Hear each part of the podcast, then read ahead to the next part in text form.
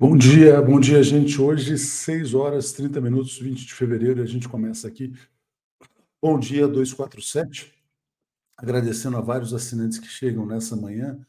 Nilson, Maurício, Pensamento Junguiano, Luiz Fernando, Rogéria, Clara, Sérgio Sansão, Sérgio também, José Carlos, Sugoreik, Deise Toledo. Vou ler aqui os superchats rapidinho.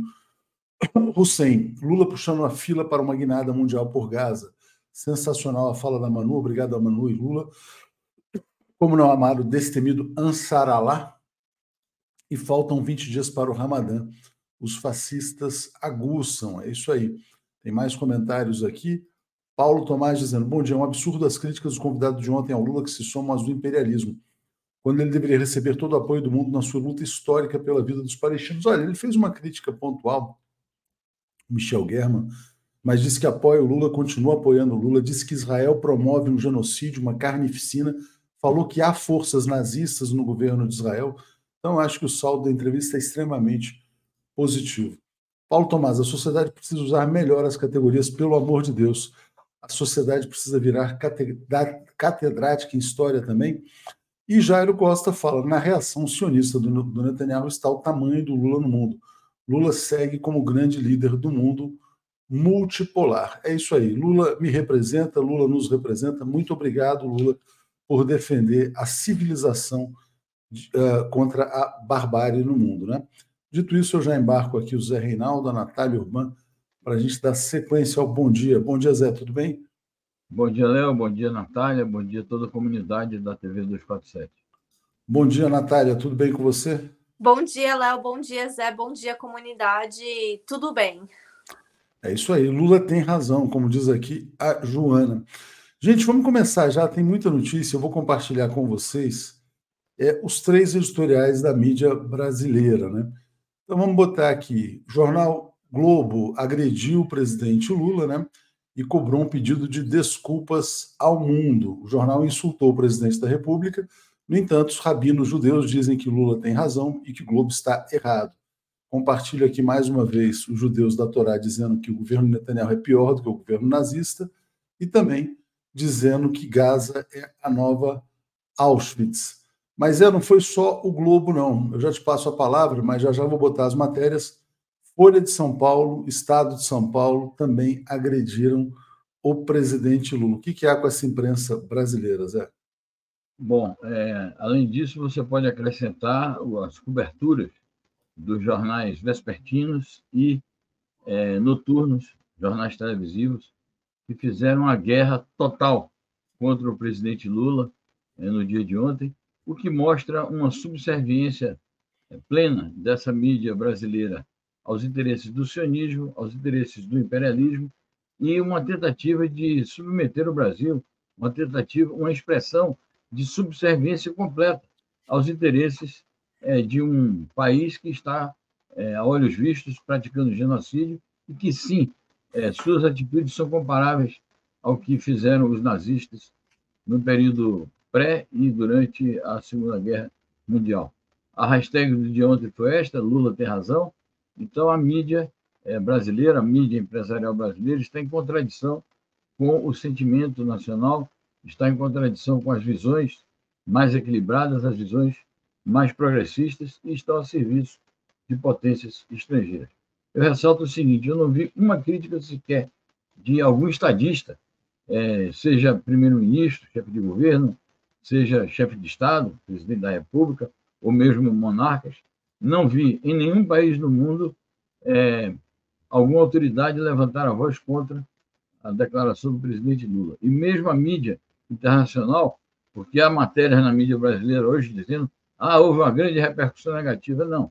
O que a mídia internacional retratou né, não foram críticas a Lula propriamente, foi é, reportar o ambiente de tensão diplomática que se instalou entre o Brasil e Israel. Mas eu não vi é, nenhuma campanha furiosa contra o presidente Lula, como eu estou vendo na mídia brasileira. Então, isso faz parte de um plano de desestabilização do governo, a tentativa de utilizar esta crise diplomática real mas cuja culpa não recai sobre o Lula, utilizar isso para efeitos políticos inconfessáveis internos. Você está postando aí a posição da Tabata, e eu ressalto aqui a, a posição negativa é, da cúpula, pelo menos do Partido Socialista, do seu presidente, que tem se revelado um partidário do sionismo nas suas postagens na rede, nas redes sociais. É, é, é, talvez seja até mais grave, né? A gente tem que se perguntar se o presidente do PSB já não é um golpista, né? Porque há um movimento organizado de parlamentares, políticos do PSB, é, condenando de maneira é, uníssona né, essa fala do presidente Lula. Esperamos que não seja já um movimento golpista. A Tabata Amaral, todo dia ela acorda e fala assim: como é que eu posso agradar um rico hoje? Né? Como é que eu posso agradar um milionário? O que, que eu posso fazer para agradar um bilionário? Então a Tabata não surpreende ninguém. Vou ler o comentário do Cláudio Garcia dizendo: Tabata revela mais uma vez a face de uma direita não fascista que mente e atiça o ódio contra o Lula. E no fim, estimula a extrema-direita no país. É, Natália, olha só, vou colocar aqui rapidamente, para a gente fechar esse capítulo da mídia, esse artigo aqui da Eliane Cantanhede. Ela pergunta por que você não se cala, Lula, né? Curiosamente, os rabinos judeus estão dizendo que o Lula está certo e que a Eliane Cantanhede está errada. A que, que se atribui essa agressividade da imprensa brasileira quando o Lula tem razão nas críticas que faz? Bom, a agressividade contra o Lula não é somente a, a política externa do governo Lula, não é somente a, é a tudo.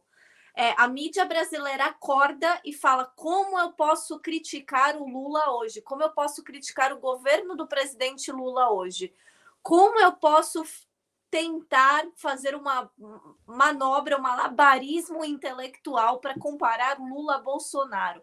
É assim que os editores da grande imprensa brasileira começam o dia deles. Né? Como eu vou tentar estragar o dia, como eu vou tentar né, vou colocar o Brasil novamente numa categoria de subserviência à agenda internacional do império. Que, por sinal, é, como o querido Zé acabou de falar, ninguém, nem mesmo lideranças do imperialismo, criticaram a fala do presidente Lula e outras lideranças internacionais latino-americanas, como por exemplo o ex-presidente Evo Morales e o presidente venezuelano Nicolás Maduro, agradeceram a fala do presidente Lula e concordaram com o presidente Lula. Então, assim, você não teve é, esse tanto esse incidente diplomático que o que a mídia brasileira está tentando pintar, né, como cenário verdadeiro, só está acontecendo para eles para bolsonaristas, é, para radicais, evangélicos e sionistas, porque para mais ninguém está acontecendo. Não existe incidente diplomático, não existe a mídia internacional falando, ah, o Lula, o Brasil se transformou em párea internacional. Não, não existe nada disso. Então, é mais um capítulo da imprensa brasileira usando qualquer coisa que o presidente Lula faz, não somente em benefício ao povo brasileiro, mas nesse caso em benefício à humanidade, para tentar descreditar o presidente Lula e forçar né, um, um, um, movimento golpista, uma revolução colorida. Não sei o que, que eles estão querendo, que, qual é a ideia deles em relação a isso, mas com certeza é uma ideia de não manter o presidente Lula no governo. Algo que nós, não, não posso falar, acredito que posso falar pelos colegas aqui do 247, algo que nós estaremos sempre cobrando e apontando e junto com o presidente Lula para que não só ele consiga é, terminar esse governo, mas que tenha a sua reeleição. Exatamente. Apoio incondicional ao presidente Lula e a denúncia a todos os golpistas e traidores, né? Concordo com o que disse aqui o Moisés Mendes, ressaltado pelo Gilberto Geraldi. Lula não tirou um, mas muito neos, muitos neonazistas da toca.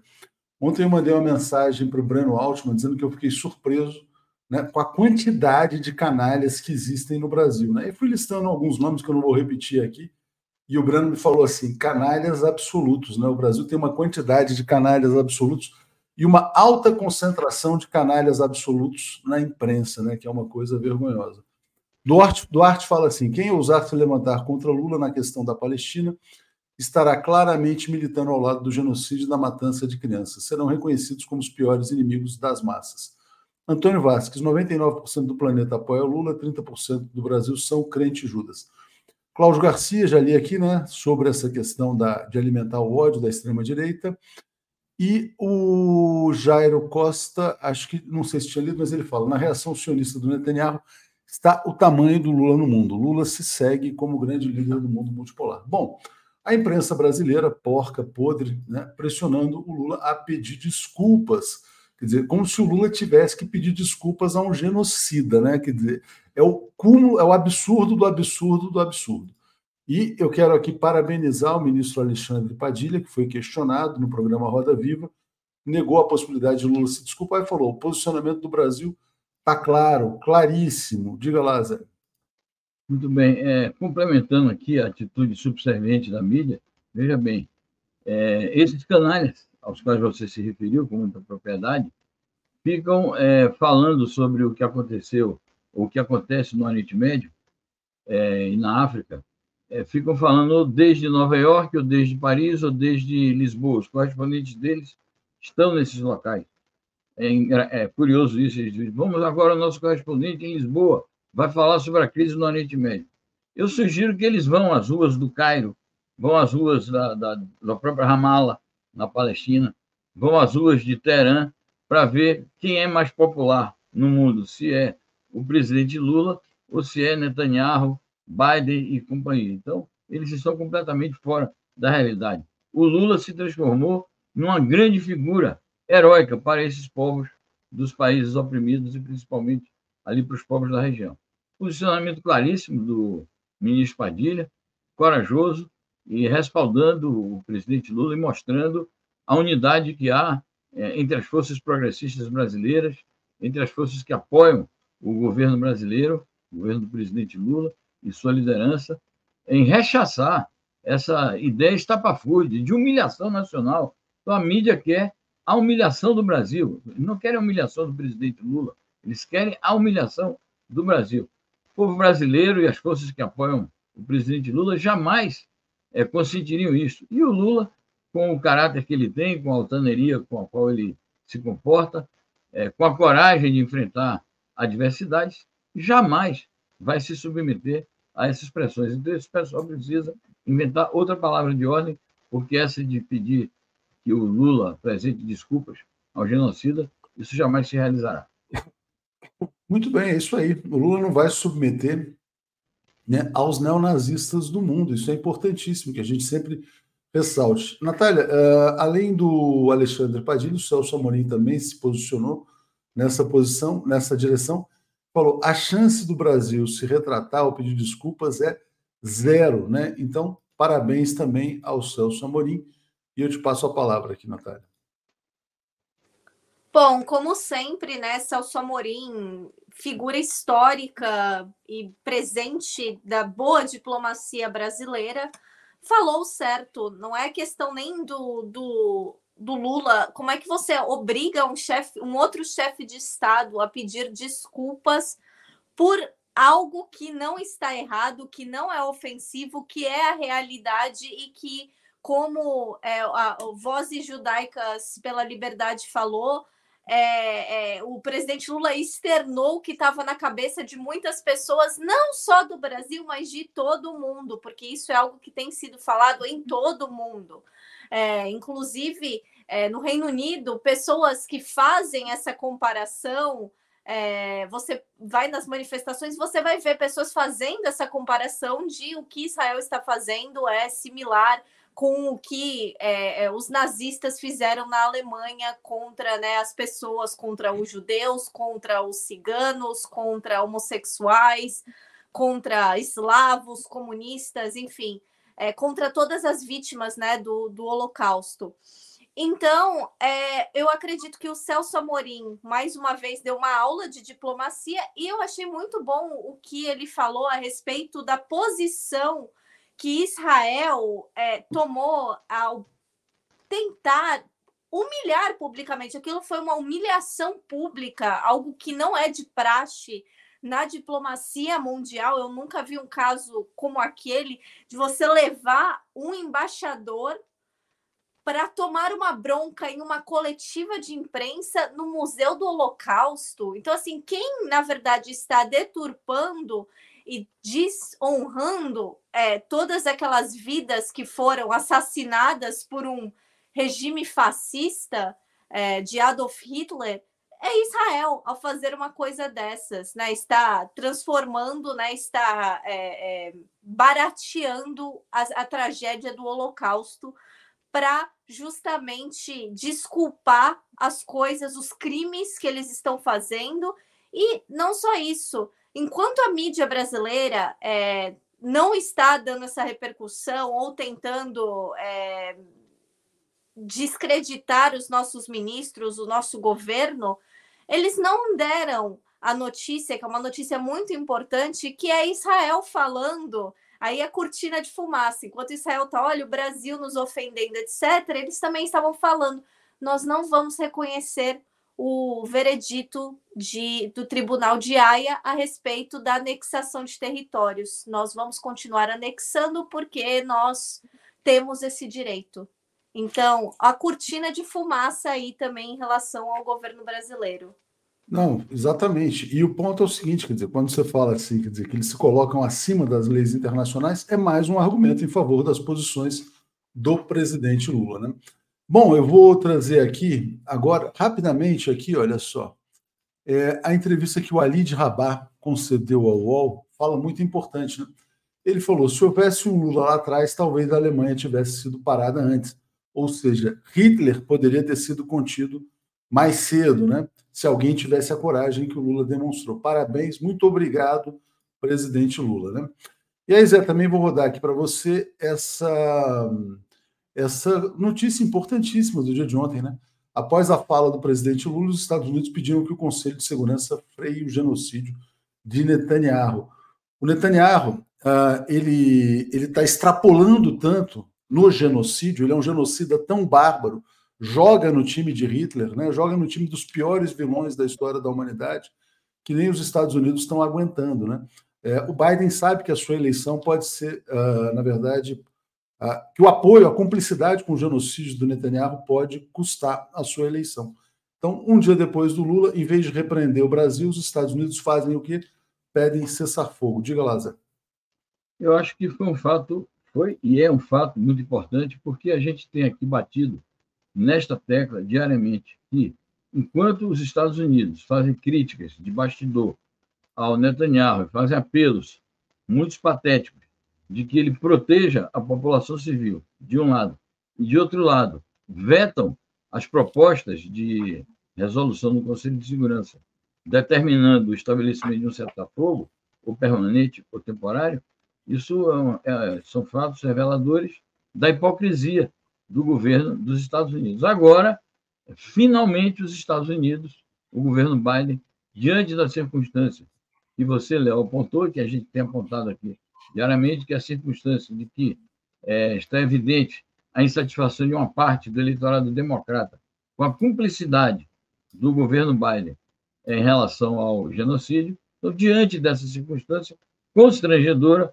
para o governo Biden, ele finalmente é, decidiu dar esse passo, o que, na minha opinião, é uma derrota contundente das forças inimigas da paz, é uma derrota contundente das forças que defendem o genocídio, e é preciso, então, considerar essa nova situação. Não sabemos ainda, no detalhe, os termos finais da resolução que eles vão apresentar. Consta que, antes de apresentar essa resolução, eles vão vetar uma resolução no sentido do cessar-fogo apresentada pela Argélia, seria muito mais fácil se eles simplesmente dessem um aval à, à proposta da Argélia, mas por uma questão de hegemonismo, por uma questão de protagonismo, de exclusivismo, ou de tentar fazer valer a sua própria resolução, que deve ter termos, digamos assim, mais adequados à sua política, eles vão fazer isso primeiro, vão vetar a da Argélia e vão apresentar a sua própria resolução. De qualquer forma, eu acho que é um passo importante isso pode abrir caminho para uma derrota é, do governo do Netanyahu e pode abrir caminho também para uma derrota militar de Israel, porque veja, se vai estabelecer-se um cessar-fogo, ainda que temporário, isto cria uma nova dinâmica, porque voltar é, a violar os termos de um, um cessar-fogo se torna algo mais difícil. Então, isso pode criar,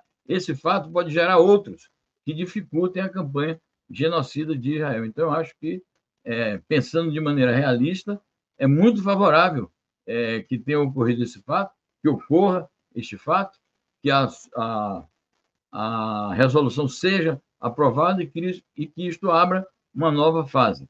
Eu acho que é preciso considerar isso como uma vitória da resistência. Mostra isso, a resistência tem muito valor. Enquanto os povos resistem, é, o imperialismo é obrigado também a promover determinados recursos em sua política. É uma vitória das forças pacifistas mundiais e o Lula tem muito a ver com isso. É, o Lula é o grande líder hoje da resistência internacional, por quê? Porque tem credibilidade no mundo, né? tem liderança, e é isso que assusta tanto né? os, os, genocidas. Né? Mago Supremo fala: vocês não acreditam que a magnífica fala do Lula alçou sua imagem de grande líder no plano internacional e desreferencializou ainda mais o chamamento da extrema-direita? Acho que sim, até não só o Lula, né? o Alexandre de Moraes também imprensando o genocida daqui do Brasil, também está enfraquecendo esse, essa manifestação. Olavo, todo apoio restrito e ao estadista Lula. Safira Caldas, Mino Carta, Mino Carta disse: a imprensa brasileira é a pior do mundo. Você não confronta o jornal brasileiro com um grande jornal do mundo. Não há condições, é indigência, né? É, Jairo Costa, abaixo o PIG, Lula tem razão. Clau Astral dizendo que zero hora da RBS também é mídia podre. Mana Jubi pergunta se eu vi o Ali Rabá. Sim, falei, até falamos aqui agora. Regina dando um bom dia geral. Luiz Henrique, Lula tem razão. Parabéns ao 247 pelo prêmio e resistência. Juliana, a entrevista do Padilha, a Roda Viva fantástica. Fernando Castro, bom dia, camaradas. A prisão de Bolsonaro poderá enfraquecer lobistas sionistas como Conib, Stand? É, vão ter que ficar mais recolhidos, né? Porque apoiaram um nazista aqui no Brasil.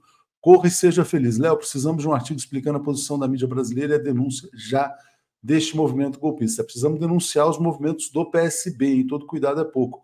Erli Porto, alguém com dinheiro poderia colocar um telão com imagens de crianças palestinas assassinadas na frente da igreja do Malafaia.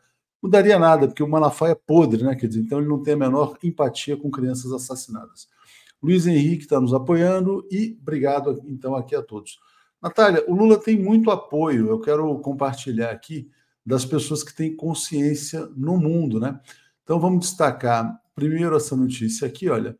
Uma das maiores estudiosas de genocídios do mundo diz que Lula tem razão nas críticas a Israel. Ela sobreviveu lá ao genocídio de Srebrenica, o nome dela é Arnessa Buljusmik Costura.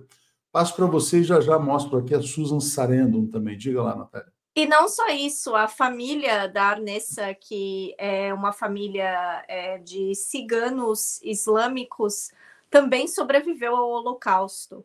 É, o que ela falou, e eu, em parte, entendi por que, que o presidente Lula não começou a mencionar, listar genocídios, foi o que ela achou que foi que faltou o presidente Lula ter falado do genocídio armênio, é, do, dos massacres que aconteceram, né, do, do genocídio. É, na, genocídios que acontecem em países africanos, do genocídio que acontece é, na América Latina, por exemplo, o genocídio maia acontecendo, ainda acontecendo na Guatemala nesse momento. Então, assim, é, mas ela disse que de, do ponto de vista teórico existe o que ele fez não estava errado, existe sim uma comparação palpável. E ela, inclusive, estava criticando é, o Museu do Holocausto estadunidense uma crítica muito similar é, ao que outros acadêmicos também já tinham feito a respeito desse museu, é que eles colocam uma coisa chamada excepcionalismo do Holocausto, que você não pode comparar o Holocausto com mais nenhum massacre é, étnico que tenha acontecido no mundo, porque o Holocausto é o Holocausto, ignorando, é, dando um peso menor a outros massacres e colocando justamente, né, dando essa superioridade ao massacre que matou né, mais de 6 milhões de judeus entre né, outras etnias, outras minorias étnicas. Então, é esse excepcionalismo que os museus do Holocausto fazem, que Israel faz também, é um apagamento do sofrimento e da dor de outros povos e não ajuda nada no sentido educacional. Por que, que existe o Museu do Holocausto? Para que outros genocídios, né, para que eduque pessoas a respeito do Holocausto e que outros genocídios não aconteçam no futuro, e não para que ah, o museu exista para que é, é, Israel possa continuar a matar palestinos, porque no passado é, outros judeus foram vítimas de genocídio e agora eles têm uma, é, um aval internacional para cometer isso. Não, não é por isso que existe o Museu do Holocausto.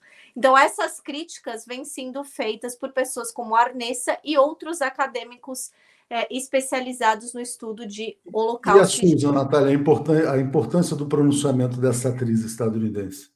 A Susan Sarandon é uma maravilhosa, sempre poderia muito bem usar o, o, o, poder que ela tem e ficar curtindo os milhões que ela tem, a fama que ela tem, e em vez disso, ela é uma pessoa que está sempre ativa, uma militante ativa em causas humanitárias, é, em política estadunidense, ela é uma, uma ferrenha opositora do que o Biden tem feito, é, foi do Trump, foi de diversos outros governos, é uma pessoa que ainda acredita que há uma possibilidade de um dia os Estados Unidos virarem um país de esquerda, é anti-imperialista, e ela né, não só compartilhou a fala do Lula, como aplaudiu né, a fala do presidente Lula nas suas redes sociais. E é uma pessoa que, por conta de ter vocalizado o seu, é, é, o seu repúdio ao genocídio do povo palestino, perdeu contratos, assim como né, Roger Waters perdeu seu contrato, ela perdeu né, contratos de filme e diz que não se importa porque existem coisas mais importantes do que trabalho e dinheiro nesse momento. Bom, ela é milionária, ela pode falar isso, né? Muito bom. Uh, Zé, peraí que eu só vou ler os comentários aqui rapidinho, tem muita gente se manifestando, a gente agradece bastante aqui. Ó. Nilo Alves fala, a culpa também nessa crise é do STF por não julgar criminosos políticos e adiar a condenação das atividades espúrias da direita. E a extrema-direita, obviamente, condena, é, é, na verdade, vinculada à extrema-direita de Israel. Fernando Castro, Israel, líder mundial do nazifascismo, onde a extrema-direita uh, tem bandeiras tão presentes. O Brasil é o único país onde a esquerda, a esquerda está acuada. É, Luiz Henrique fala, Lula também esqueceu do genocídio Anomami, obrigado aqui Luísa Madeira, Cláudia Barrela, mídia golpista sem vergonha, quem não está se manifestando a favor do presidente é canalha. Todo apoio ao presidente Lula, obrigado, presidente, orgulho do Brasil. Jair Costa, quando a vida voltará em Gaza? Com a palavra a ONU. Clau Astral. Brasileiros nas ruas dando apoio a Lula e a Palestina já. Né? Bom, Zé, olha só, compartilho com você e com a Natália rapidamente aqui. Editorial do Haaretz, né? hoje, maior jornal de Israel. Israel tem o pior governo da sua história né? e que quer incendiar o país. Netanyahu, soube ontem, ele está com 80% de reprovação popular. E ontem saiu essa estatística aqui, que também é impressionante: a economia israelense caiu 20% com o genocídio liderado pelo Netanyahu, em um trimestre. Você imagina, ninguém viaja para Israel, é, os hotéis estão, fechados, né? É, os restaurantes estão fechados. É, na verdade, a população deve estar vivendo sob um estado de estresse e trauma permanente. Então, Netanyahu ele é um genocídio, uma catástrofe humanitária, mas ele também é uma catástrofe econômica dentro de Israel. Diga lá, Zé. Sem dúvida, e acresce a todos esses dados que você apresentou o fato de que o orçamento do Estado está sendo completamente gasto, a despeito da ajuda internacional que já recebe dos Estados Unidos, está sendo gasto com o esforço de guerra. Então, de fato, o país está entrando em bancarrota, está entrando em uma profunda crise, além do fato de que há uma crise política relacionada com a, a intransigência do governo de Netanyahu, que é, prejudica a devolução dos reféns, e é, tudo isso também se revela na posição extrema de determinados setores da vida política israelense que estão no governo do, do Netanyahu e que revelam o verdadeiro caráter desse governo, como é esse ministro da infraestrutura, nós noticiamos aqui hoje, aquele mesmo que comparou os palestinos a animais, dizendo o seguinte: os, os resistentes da Palestina, as forças da resistência, no caso Hamas, têm que vir rastejando para, para conseguir um, um acordo de reféns conosco. Então, se eles estão esperando que o Hamas rasteje, o que vai acontecer é que o problema dos reféns não será resolvido. E mais, confrontou a própria posição dos Estados Unidos na medida que ele disse que não admite a proposta que os Estados Unidos estão fazendo de rediscutir o tema é, da criação dos dois estados, de discutir o tema, que é legítimo, porque já está consagrado internacionalmente, da é, independência plena, da autodeterminação plena do Estado palestino. De maneira que são todos fatores econômicos, é, fiscais, orçamentários e políticos que revelam a inviabilidade é, desse governo do Netanyahu e a inviabilidade do prosseguimento deste curso anti-palestino, deste caminho genocida. Porque uma mudança de governo em Israel, é, para ser algo virtuoso, teria que enfrentar esses problemas de fundo. O problema da, da independência é, da Palestina, independência plena, o problema de recompor a presença da, é, do governo em Gaza. Enfim, são problemas complexos que essa equipe dirigente não tem a mínima condição de resolver. Por isso que eu insisto em dizer que é uma nova dinâmica. E queria acrescentar, Léo, que o nosso tempo está indo embora, acrescentar que, além da posição americana, houve também uma mudança na posição europeia. É, 26 dos 27 países membros da União Europeia estão já também dizendo que é preciso este cessar-fogo. Ou seja, é uma derrota para essas forças, sejam os países imperialistas da União Europeia, sejam os Estados Unidos, é, serem obrigados a mudar de posição diante da evidência de que estar ao lado de criminosos internacionais é algo contraproducente para suas políticas internas. E, e, depois da queda de Netanyahu, da sua prisão, né, enfim, que a gente espera, é, e também da, da condenação na Corte Internacional por genocídio, além de estar quebrada a economia de Israel, o certo seria, na verdade, cobrar que Israel financiasse toda a reconstrução de Gaza, né? Quer dizer, então isso aí seria uma conta pelas próximas gerações. Mas, Natália, eu vou só rodar uma reportagem rapidinho, já te passo aqui uma notícia. E agora é uma novidade: a gente compartilha notícias da TV Brasil, que tem parceria com a Telesur. Agradeço aqui a Sandra Oliveira, está dizendo: nenhum país ou liderança global saiu em defesa de Netanyahu depois da fala de Lula. Vamos assistir aqui rapidinho. Espera Israel permitirá que mais uma ajuda humanitária chegue ao norte de Gaza. No entanto, o momento é de perigo para quem espera por esses caminhões. A reportagem que você vai acompanhar agora é da Telesur, canal latino-americano e caribenho. Em muitas ocasiões, armas e tanques israelenses atacaram as pessoas que esperavam pela ajuda humanitária. Por exemplo, ainda ontem, palestinos foram mortos e vários outros ficaram feridos num desses ataques. Não se trata, portanto, apenas da pouca ajuda que é permitida chegar em Gaza, mas também do perigo para quem espera e recebe os donativos, além do risco para os funcionários da ONU e das organizações humanitárias que movimentam e distribuem essa ajuda para os palestinos aqui em Gaza. Falando dos últimos acontecimentos, durante a noite e início da manhã, as forças israelenses atacaram de norte a sul de Gaza com uma série de bombardeios.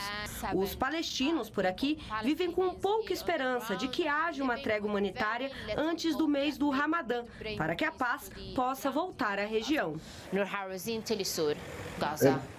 É, era o crédito, o crédito aqui da Telesur. É muito importante a gente poder compartilhar a Telesur e trazer as imagens direto de Gaza. E aí, Natália, aqui, ó, Gaza ameaçada pelo avanço sem precedentes da desnutrição infantil. Diga lá. Bom, é importante que é, existem dados da ONU dizendo que as pessoas, nesse momento, na faixa de Gaza, perigam mais, principalmente as crianças, morrerem de desnutrição do que dos ataques israelenses. A, a fome é uma realidade e a fome provocada por propósitos de guerra, como que é o que Israel está fazendo, é um crime contra a humanidade. Então, né, já vamos, né, a capivara de Israel ficando cada vez maior, mais extensa. E essa semana, como eu falei, foi denunciado que uma criança de oito anos, uma menina, morreu de falei, é, falta de cálcio. A menina simplesmente desfaleceu porque não tem comida. As pessoas estão comendo o que elas conseguem encontrar: ração de animal, grama, terra, para tentar, né, encher a barriga, para tentar conseguir continuar é, é, é sobrevivendo. E imagens, isso que a, repórter estava falando a respeito do, das pessoas esperando caminhões humanitários, isso é algo que já vem ocorrendo em diversos momentos, que são pessoas que sabem que os caminhões vão chegar em determinado horário, elas esperam os caminhões chegar, o exército israelense vai lá e mata essas pessoas, atira essas pessoas, bombardeia essas pessoas. Isso também é algo que não pode acontecer. Aí eu ia falar, né, que é, a, a, Corte Internacional de Justiça tinha dado né, o prazo de um mês para Israel né, começar a fazer chegar ajuda humanitária, entre outras coisas, mas Israel não está disposto né, a escutar o veredito de, é, do Tribunal de Haia, também não vai estar disposto né, a fazer com que essa ajuda humanitária chegue. Então, cabe às autoridades mundiais fazer alguma coisa a respeito disso, porque é, a opinião, como você já tinha falado em outro assunto, da Europa e dos Estados Unidos está mudando e está mudando realmente seriamente. Essa semana o, o primeiro-ministro britânico, o Rishi Sunak, e a, a secretária-geral da União Europeia, Ursula von der Leyen, conversaram a respeito de mandar ajuda humanitária a Gaza, mais ajuda humanitária, dizendo que a situação lá é periclitante. Não, muito bom, Natália. É, obrigado aqui, então, aos comentários. A Epifânia dizendo Lula tem razão, mandou um superchat aqui. Jairo Costa, começa o julgamento de Assange, liberdade para Assange. Fernando Castro, Brasil é o único país onde a extrema-direita está acuada. Nilo Alves, é triste, todos no mundo querem seu país grande, poderoso. No Brasil querem um país medíocre, pobre, humilhado. Nilo, a imprensa brasileira é um problema de segurança nacional. Zé, vou te passar, acho que é importante né, a gente também exaltar é, agora essas reportagens da Telesur aqui também na TV 247, por intermédio da TV Brasil, mas já coloco aqui também uma notícia para você comentar na sequência, que é essa frase criminosa desse ministro israelense, dizendo que quem defende um Estado palestino beneficia o terrorismo. Diga, Zé. Isso vai agravar as contradições entre esses sionistas mais empedernidos, mais extremados, e os setores que, como você mostrou aí já, o editorial do Haaretz, é, que é uma posição totalmente contraditória com a dele, e é, ele se refere diretamente às posições dos Estados Unidos, que os Estados Unidos têm interesse, estão demonstrando isso, é, em chegar a um, algum tipo de acordo que considere também a posição que os palestinos estão defendendo de independência do seu Estado, que, aliás, é uma, uma, um consenso já formado na ONU há três décadas. E ele vem a público, inclusive, é, condenar os acordos de Oslo, pelos, pelos quais é, foi adotada a solução dos dois Estados, pelos quais foi criada a Autoridade Nacional Palestina. Então, ele está se colocando num campo político de isolamento total e que vai não só agravar as posições de isolamento é, do governo do Netanyahu internamente, como vai agravar as posições de isolamento do sionismo israelense como um todo no mundo. Eu acho que eles estão chegando a uma situação periclitante. Se o Conselho de Segurança, de fato, aprovar o cessar-fogo e eles desobedecerem a esta determinação, nós veremos um agravamento do conflito, é, não em favor do, da questão do terrorismo, mas exatamente o contrário, um agravamento do conflito em desfavor das posições mais extremadas do sionismo israelense e, portanto, é, vão aumentar as dificuldades políticas do seu governo. Por isso que é, figuras que se apresentam como de esquerda no Brasil, numa altura dessa do campeonato, condenarem as posições do Lula e outros virem a público com é, tuitada dizendo ah, mas o holocausto é holocausto.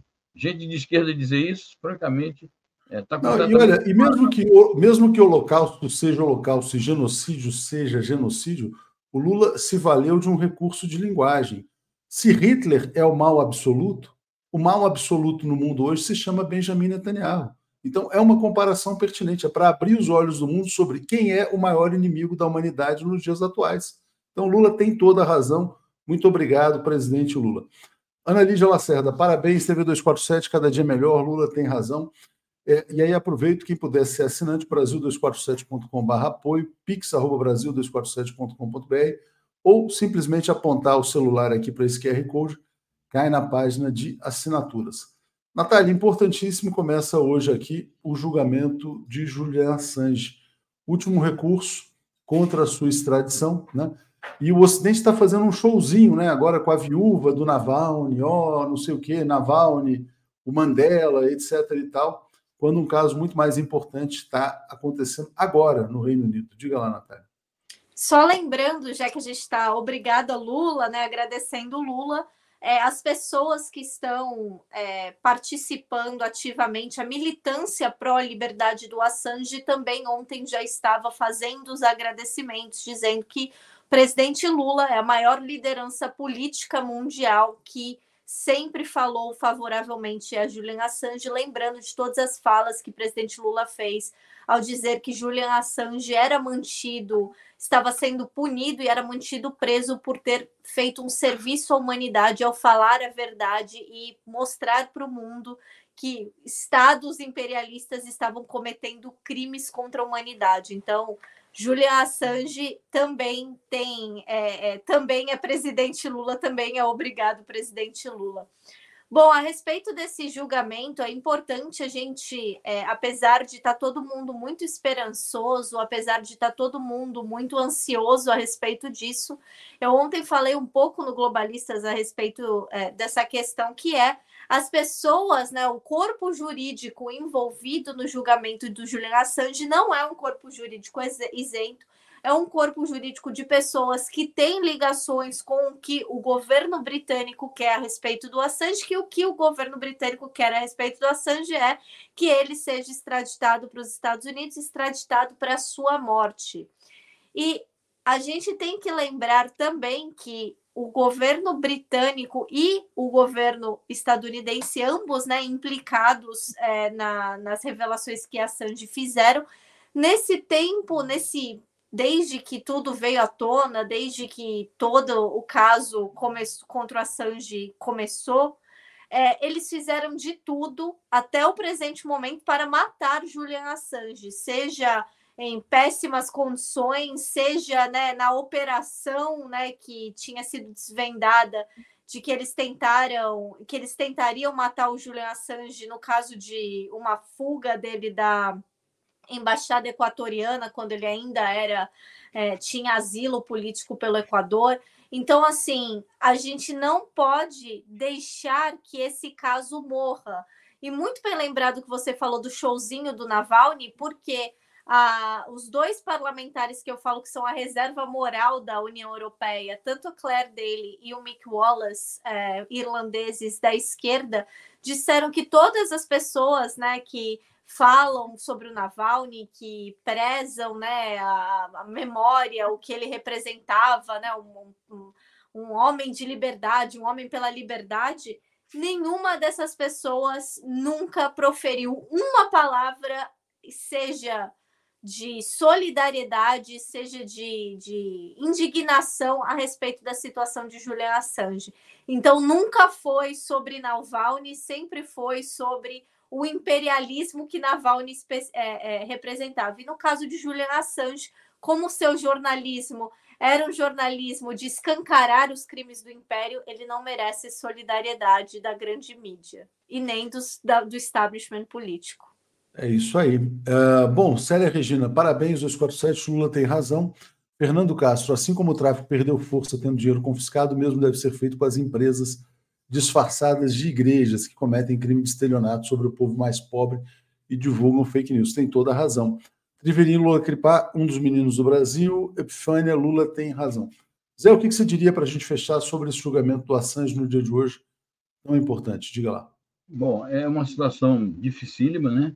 Eu não tenho prognóstico, mas a Natália deu um quadro aí. É, é o último recurso em, no plano interno do Reino Unido a notícia ressalta que ainda haveria uma outra possibilidade num tribunal é, de direitos humanos é, pan-europeu, mas talvez seja ainda mais difícil. Então, é uma batalha dura, que se trava a partir de hoje e amanhã no tribunal, e, de fato, o perigo de o Assange ser extraditado e isso resultar em uma tragédia é, pessoal, resultar na deterioração das suas condições de vida, de saúde até na sua morte, como denuncia a sua esposa, isso está colocado é, no horizonte e é preciso uma campanha intensa de solidariedade e, infelizmente, a gente não vê uma mobilização tão grande. Já houve momentos de grande mobilização, mas neste momento é, não tem aparecido. Então, é ficar na, na esperança, na possível, de que é, os juristas, os advogados, tenham ainda capacidade de convencimento é, desses juízes, sobre os quais recai a responsabilidade de decidir. É isso aí. Obrigado, Zé. Obrigado, Natália. Diga, Natália. Só rapidamente, Jeremy Corbyn acabou também de falar em solidariedade a Assange, dizendo né, que jornalismo não é crime, liberdade é Julian Assange.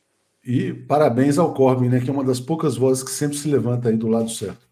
Valeu, Natália. Valeu, Zé. Obrigado. Grande abraço. Tchau, tchau. Tchau, tchau. tchau. Vamos lá. Lula é o único estadista do mundo hoje, diz aqui a Ava Araújo. Obrigado pelo superchat. Obrigado ao Otoniel Talber. E obrigado também ao Aníbal Fontoura, que está nos apoiando aqui. Né? Vou ler o Zé Henrique também dizendo: os políticos de esquerda que atacam o discurso do presidente Lula fazem para dar munição para o PIG e levantam a mãozinha dos traíras. É exatamente nesse ponto que a gente vai entrar agora, sobre se o PSB já está traindo ou não o presidente Lula. Bom dia, Paulo. Bom dia, Daiane. Vamos dar sequência aqui ao Bom Dia 247. Tudo bem, Daiane? Tudo caminhando, Léo. Bom dia, Paulo. É, bom dia a todos os nossos internautas aqui. Bom dia, bom dia, Paulo. Tudo bem? Bom dia a todos e todas. Bom dia. Não sei se o Alex está com algum problema. Ele, ele deve estar sem internet, porque ele não me mandou mensagem. Ah, não, acabou de chegar, então vamos embarcar aqui. Ah, embarcou. Achei que estava com a internet ruim. Bom dia, Alex. Tudo bem? Alex conectando o fone de ouvido. Vamos lá. Bom dia, Alex. Com a câmera. Tá. A câmera desligou, agora ligou de novo, está tudo bem. Tudo sob controle. Né? Eu, eu perdi alguma coisa? Perdi não, não, estamos no bom dia aqui, estamos no bom dia. Bom dia, então. Parabéns pela firmeza, Natália, diz aqui o Anselmo é. Coyote. Bom, a gente já falou bastante sobre as reações da mídia, tal, a questão dos posicionamentos do presidente Lula, mas eu quero botar para vocês comentarem essa notícia aqui do Carlos Siqueira, presidente do PSB, é. atacando o presidente Lula, né? E ele é, na verdade, o presidente do partido do vice-presidente também. Né? Será que ele está levantando a mãozinha dos traíras, dizendo: Ó, oh, estou aqui em caso vocês queiram derrubar o presidente Lula? Quem sabe o PSB não é uma alternativa? Por isso que o nosso título hoje é se o PSB vai puxar o tapete do presidente Lula. Diga, Daiane. Olha, o PSB é um partido importante, tem lideranças é, no Brasil que têm cumprido um papel, cumpriram um papel durante o período do, do impeachment, é, e, e, na sequência é, a, manteve ali um caminho, uma trajetória coerente, é, de certa forma, com aquilo que é, diz o estatuto do partido. O Alckmin é, passou a integrar o, o, PSB, o né, ministro agora para sair, né, o Flávio Dino, juntamente com outras lideranças que vieram com o Flávio Dino, é, e, e, e dentro dessa trajetória é, sempre trilharam um caminho é, democrático, um caminho é, que buscava construir uma alternativa. A aliança com o presidente Lula foi um passo importante nessa direção. Né? É, quando a gente assiste, lê as declarações, vê as postagens do presidente do partido, é, gera, sim, de fato, uma é, discussão sobre esse assunto, o que não é de hoje o comportamento do, do presidente do partido em relação ao Lula. Ele é, volta e meia é, tenta, é, acho que, fazer o caminho de uma pressão para ter é, o, o, o, maior filé de certas situações, de disputas é, internas, de pastas do ministério e tal, e ele usa esse caminho para é, fazer a pressão política junto ao governo, é, muitas vezes até fazendo a disputa com o próprio Centrão. Né? Dizem que essa é as disputas, os, os olhares em relação à pasta, é, interesses em relação a, a, determinadas pautas, vai justamente nessa nesse limbo. O Geraldo Alckmin deu uma declaração, por exemplo, no caso aí da, da, da Palestina, das declarações do presidente Lula, dizendo Lula quer a paz. Esse é o compromisso do presidente Lula. Acho que foi um gesto do Alckmin que demonstra muito do, do que é, ele pensa. Acho que ele não iria e não precisaria dar essa declaração é, apenas para ser formal, para demonstrar uma, uma lealdade ou até é, uma, é, uma compreensão política de que, mesmo divergindo da posição do presidente em algumas questões, ele entende que o compromisso maior do Lula é com a paz, e esse tem sido o esforço. Acho que a fala do Alckmin mostra mais do que o PSB pensa, do que o próprio é, presidente do partido, com alguns setores que estão se sentindo é, desprestigiados por conta da saída do Dino, é, a entrada do Lewandowski e não ter o mesmo peso, né, do ponto de vista da, dos ministérios, como tinha antes, diante do novo cenário político. pressão política acho que faz parte, mas é preciso ter uma compreensão né, de que momento essa pressão política e qual é a forma dessa pressão política. Acho que o presidente do partido nunca usa a forma é, da, daquela política leal, daquela política com compromisso acima. A pergunta do, do programa né, vai puxar o tapete? Talvez não o PSB, mas alguns nomes do PSB possam tentar buscar esse caminho alternativo no meio de um processo eleitoral que também vai polarizar bastante. Então, eu olho não como um todo, mas como os indivíduos aí se comportam. É isso aí. O Antônio Epifânio fala: o presidente do PSB Nacional é igual ao Arthur, ao Arthur Lira, um chantagista, né? É, e não foi só o presidente do PSB, foi a Tabata Amaral. Acabei de ver aqui um tweet do Paulo Coelho é, mandando vídeo para a Tabata Amaral entender o que está acontecendo no mundo. É, outros políticos também se mani... assanhados, né? Eles sentem, sabe aquela coisa, né? Você sente um cheiro de sangue e você começa a ter um monte de tubarão à volta. Você tem medo, Paulo, de que setores da própria frente ampla é, puxem a faca para o presidente Lula? Olha, uh, é um receio permanente quando a gente sabe né, uh, as alianças que foram feitas. Não vamos nem discutir se havia ou se havia alternativa, se não havia alternativa. O fato é que para compor uma base de uma base parlamentar do governo que já é frágil, foram feitas alianças com uh, aliados furtivos.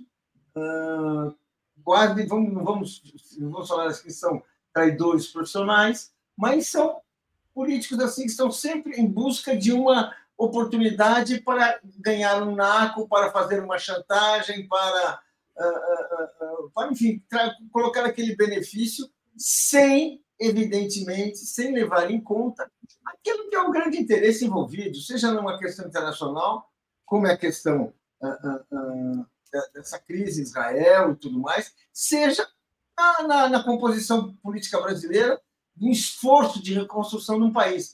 Pouco importa, estamos falando daquela camada da política brasileira que está ali para sugar, está ali para arrancar o que for possível, arrancar o que for mais, mais fácil. E bem, quem, com quem você, em determinado momento, você, você faz uma aliança por falta de alternativas, em, em determinado momento ele vem e ameaça dar uma facada nas costas, porque essa é a melhor oportunidade que ele tem.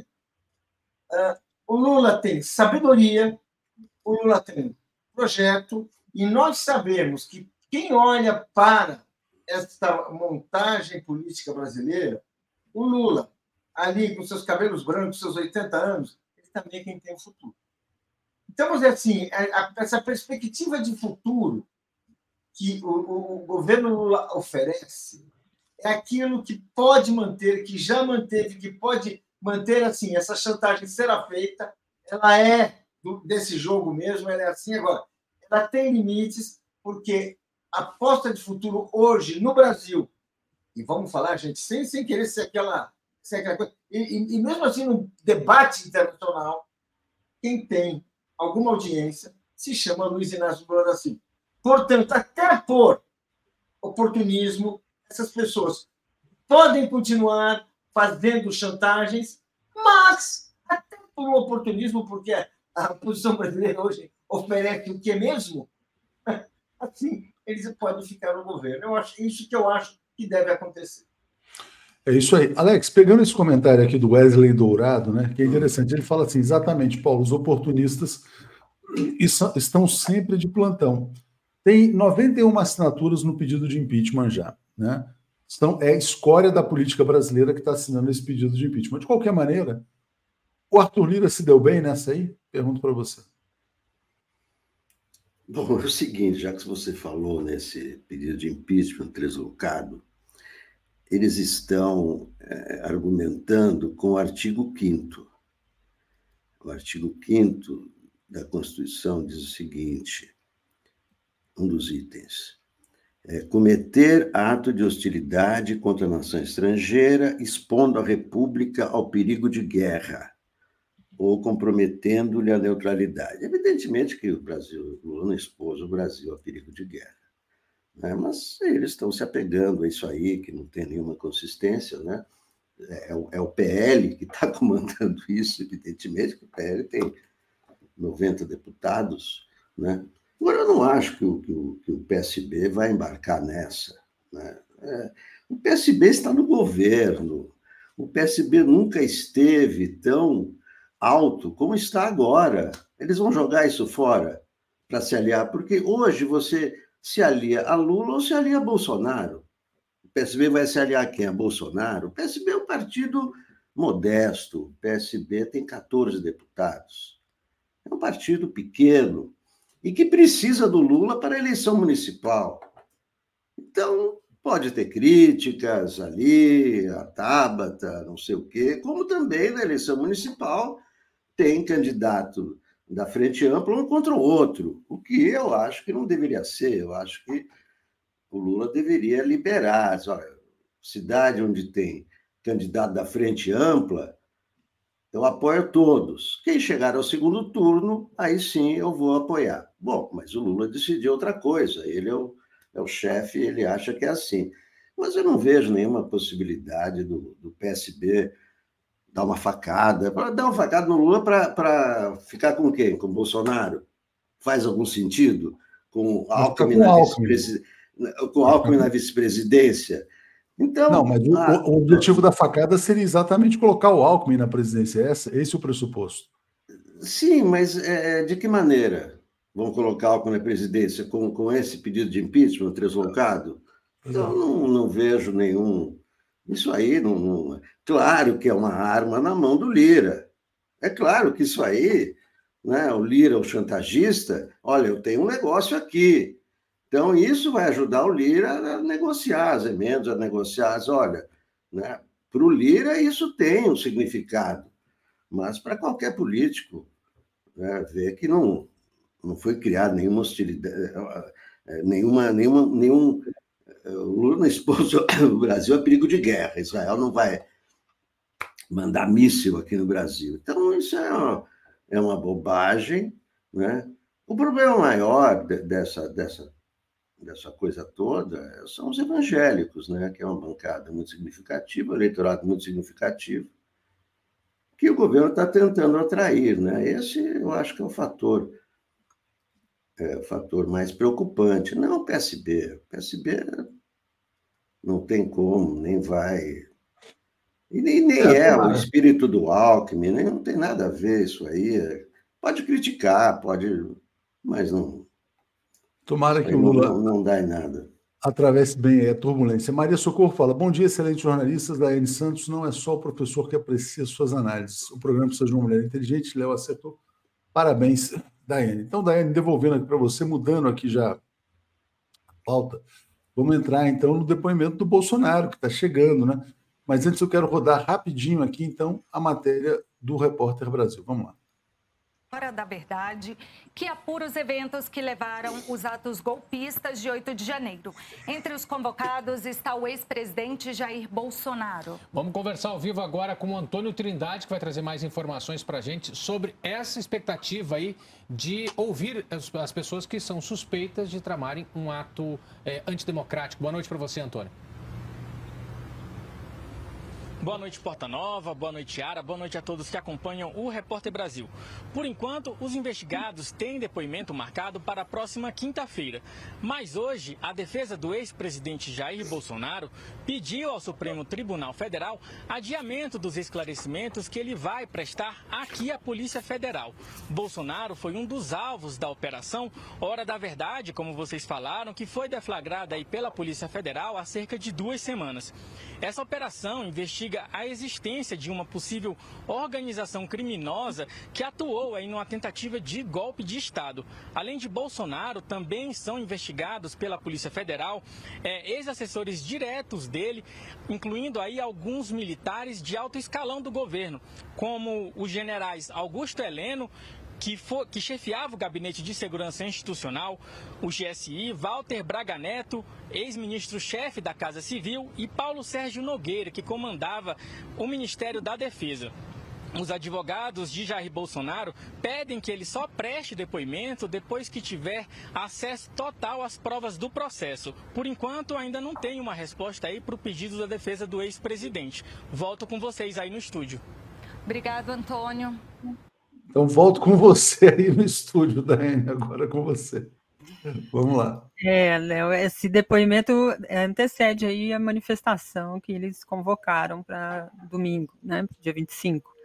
É, o Silas Malafaia, que já fez lá um, um discurso ontem pedindo aos fiéis que fiquem em jejum na quinta-feira por ele, para que eles tenham ali condições de fazer o ato, é, e pedindo é, orações ali para os seus fiéis na igreja. Então, novamente, o, os púlpitos né, das igrejas se misturam muito fortemente ao longo dos últimos anos e é, cada vez mais esses empresários, pastores, né, mantêm esse, esse, esse caminho. É, a, a, o depoimento, Bolsonaro tentou adiar, não conseguiu, a argumentação de que não teve acesso, é, o que o inquérito ninguém tem acesso a tudo, é limitado o acesso, até porque se trata de uma investigação. É, então, é, é a tentativa de adiar o, o, a data do, do, depoimento foi justamente dentro daquilo que a gente já espera de Bolsonaro. Eu me lembro de uma frase que ele diz, né, que ele sempre usa nas suas postagens, né, conhecereis a verdade e a verdade vos libertará. No caso do Bolsonaro, não vai libertar, né, vai prendê-lo.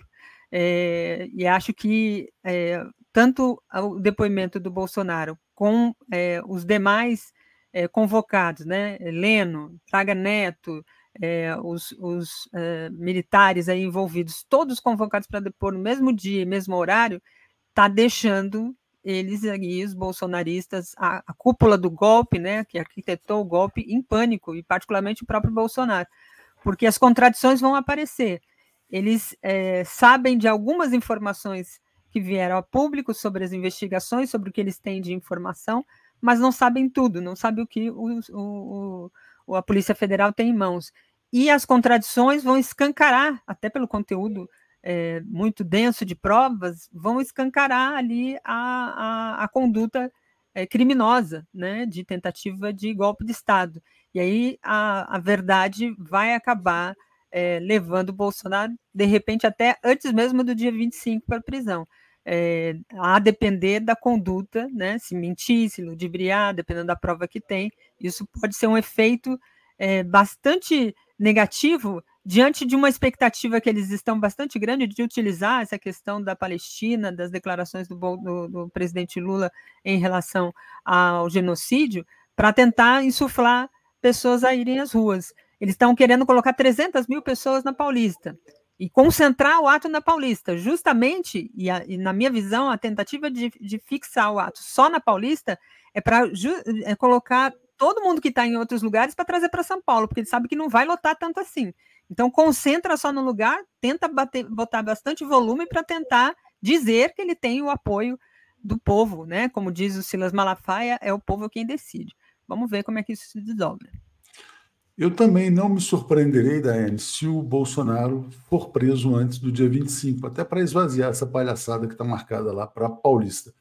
Paulo, olha só, olha que interessante aqui. O Bolsonaro queria adiar o depoimento dele e tal, e o Alexandre de Moraes foi firme e falou: não cabe a Bolsonaro escolher a data para depor a Polícia federal. O que, que você espera desse depoimento na quinta-feira e como é que você está vendo os preparativos para o dia 25? Eu acho que o que eu espero desse, desse depoimento é a foto. Seja, Bolsonaro expressando depoimento. Mais do que isso, eu acho que ele vai, ele vai uh, usar o, direito de permanecer em silêncio e não vai dizer nada, que é a esperança que ele tem de esvaziar o depoimento.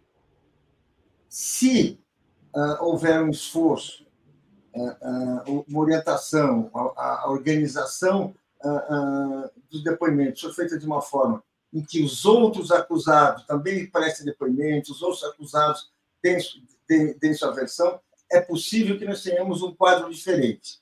Porque, nesse momento, o bolsonarismo ele, ele, ele, ele entregou os pontos. Ele está uh, tentando uh, renascer e o dia, o dia, uh, o dia 25 é, é justamente isso. Tentar, tentar fazer uma mobilização, tentar colocar, a, a, mostrar aquela capacidade que ele demonstrou e que é real de colocar as pessoas na, na, nas ruas. E isso se combina com a necessidade deles conseguirem, assim, acuar o judiciário, deles conseguirem, assim, sustentar uma investigação que, além dessa técnica muito uh, uh, uh, simples, mas muito eficiente de não deixar que combinem versões, né? Que cada um fala uma coisa e o outro vai contar a mesma coisa, e assim você fica ganhando tempo, você fazer uma, você fazer interrogatórios, colher depoimentos da forma correta, isso é bom, isso demonstra uma, vontade política que a gente nem, sempre encontrou quando, quando são apurados crimes de, eh, do, de pessoas de direita, pessoas conservadores, crimes assim uh, uh, da direita, vamos dizer assim. Geralmente ali se prepara um ambiente de tolerância. Nós estamos vendo uma postura profissional de apurar aquilo que tem que ser apurado, não importa quem cometeu, o que importa é a defesa do Estado democrático de direito. Em sendo isso, essa orientação sendo mantida, e, a, e, a, e, a, e até agora as indicações são de que será mantida, que vai ser mantida, que está sendo mantida, isso significa que temos chance, temos chance sim, de prosseguir e que o esforço do Bolsonaro de tumultuar esse processo, que o junta com a rua, junta com seu comportamento, que não sabemos qual será, enfim, mas podemos prever que não será um comportamento de quem está disposto a falar a verdade, vai, uh, uh, uh, nós vamos conseguir enfrentar e avançar, ainda que não naquela velocidade necessária que nós gostaríamos, mas poderemos avançar sim na direção correta. É isso aí. Alex, a sua expectativa para quinta-feira e para o domingo, diga lá. Nunca houve na história do Brasil um interrogatório como esse, um interrogatório simultâneo de um ex-presidente e seus ministros é o governo do Bolsonaro, é o núcleo do governo do Bolsonaro que será interrogado, todos ao mesmo tempo. Bem, a defesa do Bolsonaro já disse que ele não vai dizer nada, é um direito que ele tem, não dizer nada à polícia. Agora, é, isso poderá ter consequências, evidentemente. E também, se de repente os outros, né, são mais de 10, Augusto Heleno, Braga Neto, Paulo Sérgio Nogueira, Almir Garnier, é o governo Bolsonaro sendo interrogado na Polícia Federal. Vejam, estão na polícia, mesmo que não diga, mas está lá na polícia. Agora, os outros poderão ficar em silêncio também? Se todos os outros ficarem também em silêncio, isso poderá gerar a suspeita de que houve uma combinação. Aí é prisão para todo Isso mundo. Não, não, calma. Não, é não mas não tinha proibição de combinar. Não, mas é, é mais medida cautelar, Léo. Não vai ter prisão. Para com isso. Será? Para Vamos com ver. isso. É medida cautelar. Você entendeu? O cara desobedeceu. Você não vai logo para a última, que é a prisão. Você vai, você é, é, arrocha mais. É outra medida cautelar, sabe? Ele pode ficar incomunicável não, senhor Bolsonaro, o senhor tem que ficar quieto. O senhor, além de não poder se comunicar com os investigados, o senhor não pode se comunicar com ninguém. Aí não pode O senhor não pode, então. sabe, uma medida cautelar como essa pode pintar. Eu não acho que ele vai ser preso agora, porque prisão preventiva é, é, bobagem. Ele tem que ser preso já com o trânsito em julgado, não pode mais recorrer. Aí, ele tem, aí que ele vai ser preso. Antes disso, são medidas cautelares. Medidas cautelares. Agora, é, a depender do que. Se é que, se é que vai acontecer esse ato do dia 25. Porque esse interrogatório do dia do, do da, da, da, da quinta-feira, o objetivo é desmontar esse ato. O objetivo desse interrogatório é, é um cartão amarelo. Olha, cuidado, cuidado, tomem cuidado. A depender, porque é o seguinte: quanto mais, se esse ato acontecer, ah, vai ter muita gente. Quanto mais gente, maior a possibilidade de tumulto. E aí, tumulto, aí entra na prisão preventiva ali, né? Está, né? Está eh, causando tumulto, ordem pública e tal. Então, pode parecer um grande trunfo, muita gente, mas também pode ser o caminho da. Aí sim, aí se está perturbando a ordem pública, a coisa fica mais grave.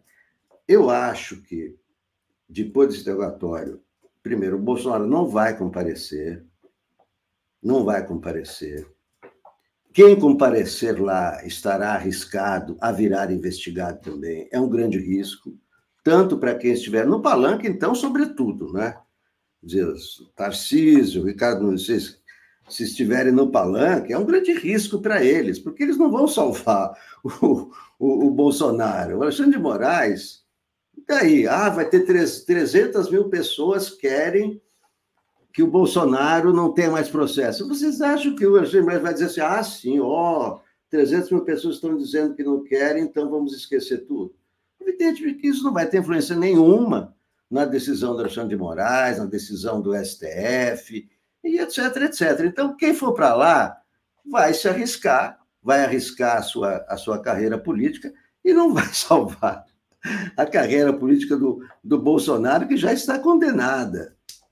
Exatamente. Deixa eu passar aqui rapidinho. Ó. Uh, Marcelo Show fez um post muito importante dizendo: ó, sobre o pedido de impeachment não houve crime de responsabilidade. O presidente responde pelas relações internacionais do país e palavras duras que sejam, às vezes, precisam ser ditas. Né? é zero a possibilidade de construir político juridicamente um clima de instabilidade no Brasil, quando o país ainda tenta superar os traumas de uma tentativa de golpe de Estado. Esses pedidos são fruto de uma oposição desqualificada que breve terá que engolir tal requerimento. Né? Importante só a gente destacar isso, por quê? Né? Porque essa bancada podre que existe no Congresso Nacional é consequência também do ataque da guerra contra o Brasil, da Operação Lava Jato, né, que desmontou o sistema político e permitiu a sanção de figuras absolutamente desqualificadas ao Congresso Nacional. Daiane, deixa eu compartilhar uma história com você aqui. Olha, olha que interessante. Né? Essa notícia aqui chocou o Brasil. Né? A gente falou sobre ela ontem, sobre o caso do motoboy, que sofreu uma tentativa de assassinato, a polícia chegou e ele foi preso. Né? Então está aqui, motoboy negro, acredito, no Rio Grande do Sul, preso após a denunciar a ação, disse que se sentiu um saco de lixo. Por que, que eu estou trazendo essa notícia agora? Né? Ontem, um amigo meu, bem intencionado, virou para mim e falou assim: Léo, e aí, você vai no velório do Abílio Diniz? Né? Eu falei, por que, que eu iria no velório do Abílio Diniz? Não tem nada contra o Abílio Diniz, mas por que, que eu deveria ir? Ah, você é patrão. Então, tipo assim, as pessoas assim acham que se você é patrão, você tem que pensar como patrão e você tem que ser solidário a um patrão. Né? Mas eu falei, pô, esse caso aqui me toca muito mais do que nada, assim, obviamente, quer dizer, lamento a morte do Abílio Diniz, mas 87 anos de idade também.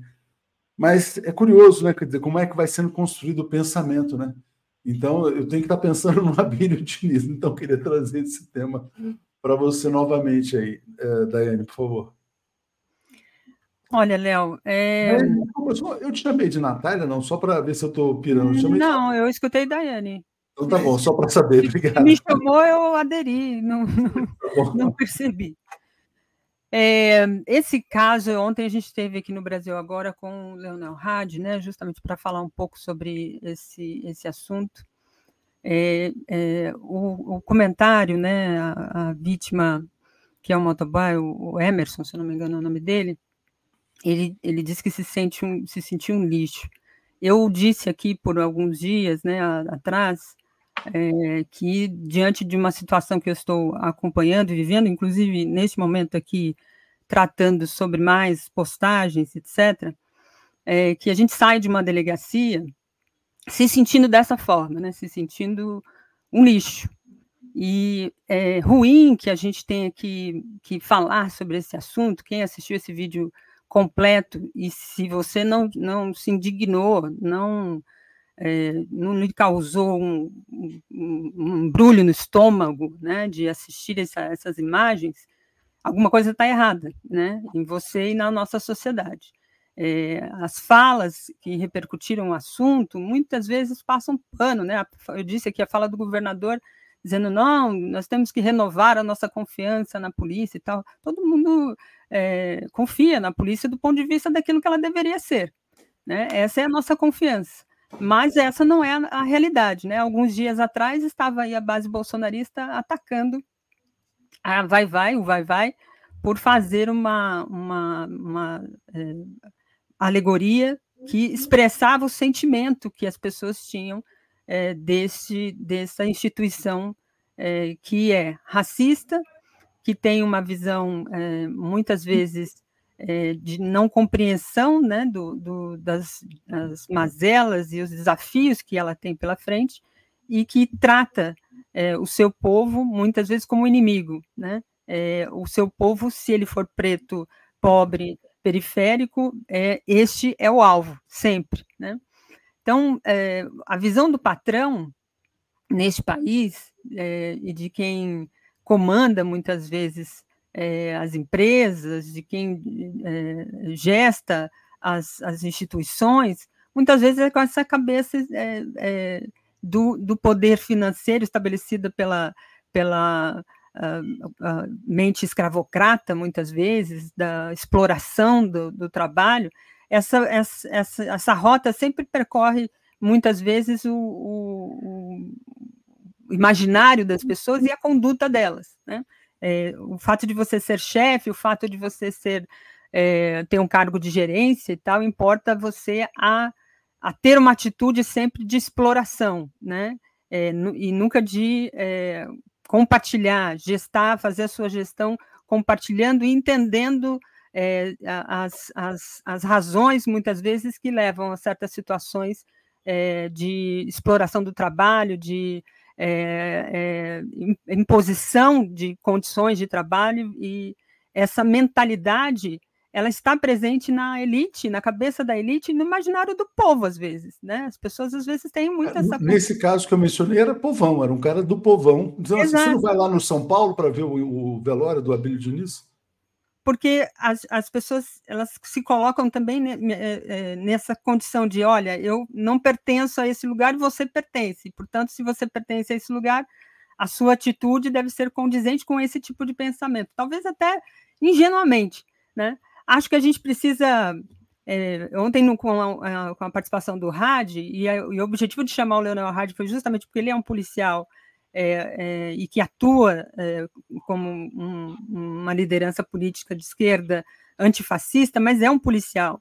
É, e a gente precisa fazer um debate que não fique só apontando o dedo, né? Ó, você pertence a esse lado, você tem que ter essa atitude, o outro tem essa atitude, nós condenamos. Nós precisamos chegar a um, a um caminho que consiga construir alternativas de fato.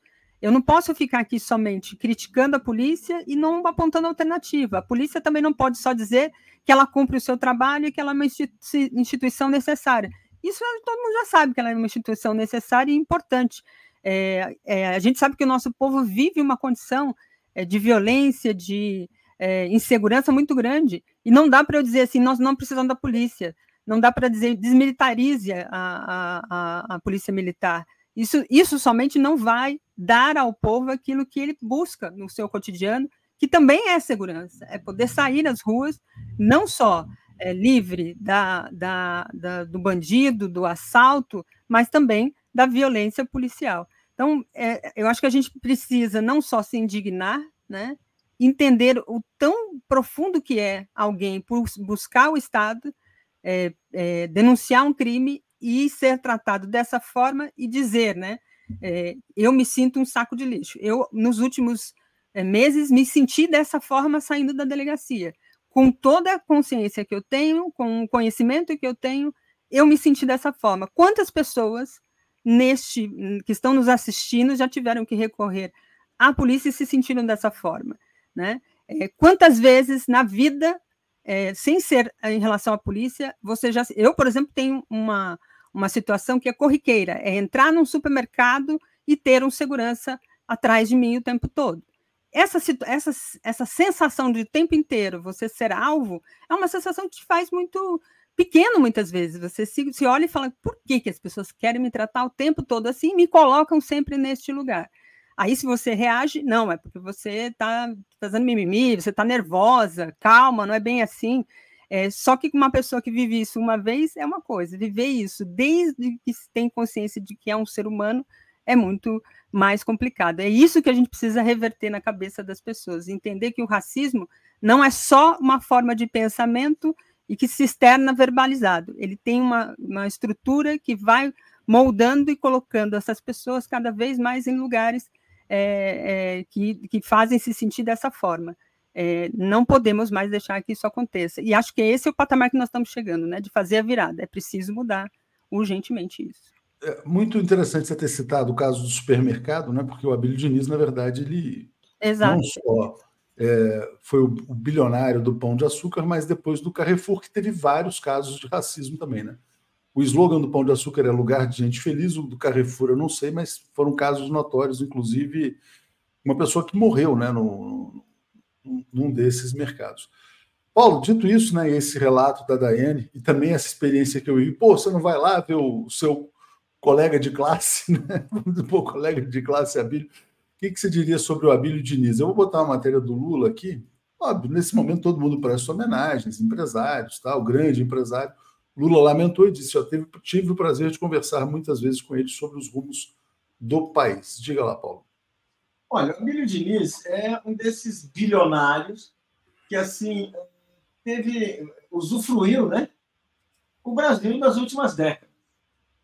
E fazer assim, por mais que assim a gente possa ler nas, nas, nas revistas de economia, nós vamos ver hoje editoriais laudatórios, nós vamos ver assim uma postura positiva, né? Elogios à sua visão como empresário, né? inclusive ah, o Pão de Açúcar, certamente vamos encontrar, vamos, vamos ressaltar assim, ah, medidas ah, positivas do ponto de vista social, do ponto de vista, sei lá, cultural, né, de uma entidade tão rica, né, que vão assim são formas que clássicas para ressaltar assim um lado humanista em personalidades desse tipo, né? Eu, quando eu estudava ciências sociais, a gente discutia muitas biografias de homens, de famílias que saíam de baixo, cidadãos que saíam de baixo viravam. No caso do amigo Diniz, o pai dele tinha um, um supermercado de bairro e virou esse, esse gigante tudo aí. Bem, ah, o que a gente tem que. Ah, é preciso também não deixar de perceber, de ah, registrar, é que ele certamente foi parte parte feliz, a parte bem aquinhoada, e certamente não foi uma parte absolutamente neutra, isenta, no processo em que o Brasil virou um país em que concentra a renda de maneira absurda, em que os ricos se tornaram cada vez mais ricos, os pobres cada vez mais pobres, a carência aumentou de uma forma, de uma forma colossal, e a Bíblia Diniz, mesmo tendo individualmente tomado atitudes assim, eh, muitas vezes elogiada por setores assim, por personalidades que eu, que eu reconheço e tudo mais, é, é um dos atores disso, é um dos construtores disso. Então, quando nós assim ah, ah, ah, que se presta homenagens ao ser humano, a tudo mais assim que, que, que se possa fazer agora, é uma oportunidade da gente pensar, puxa vida, nós continuamos produzindo empresários assim, é como no início do século, né?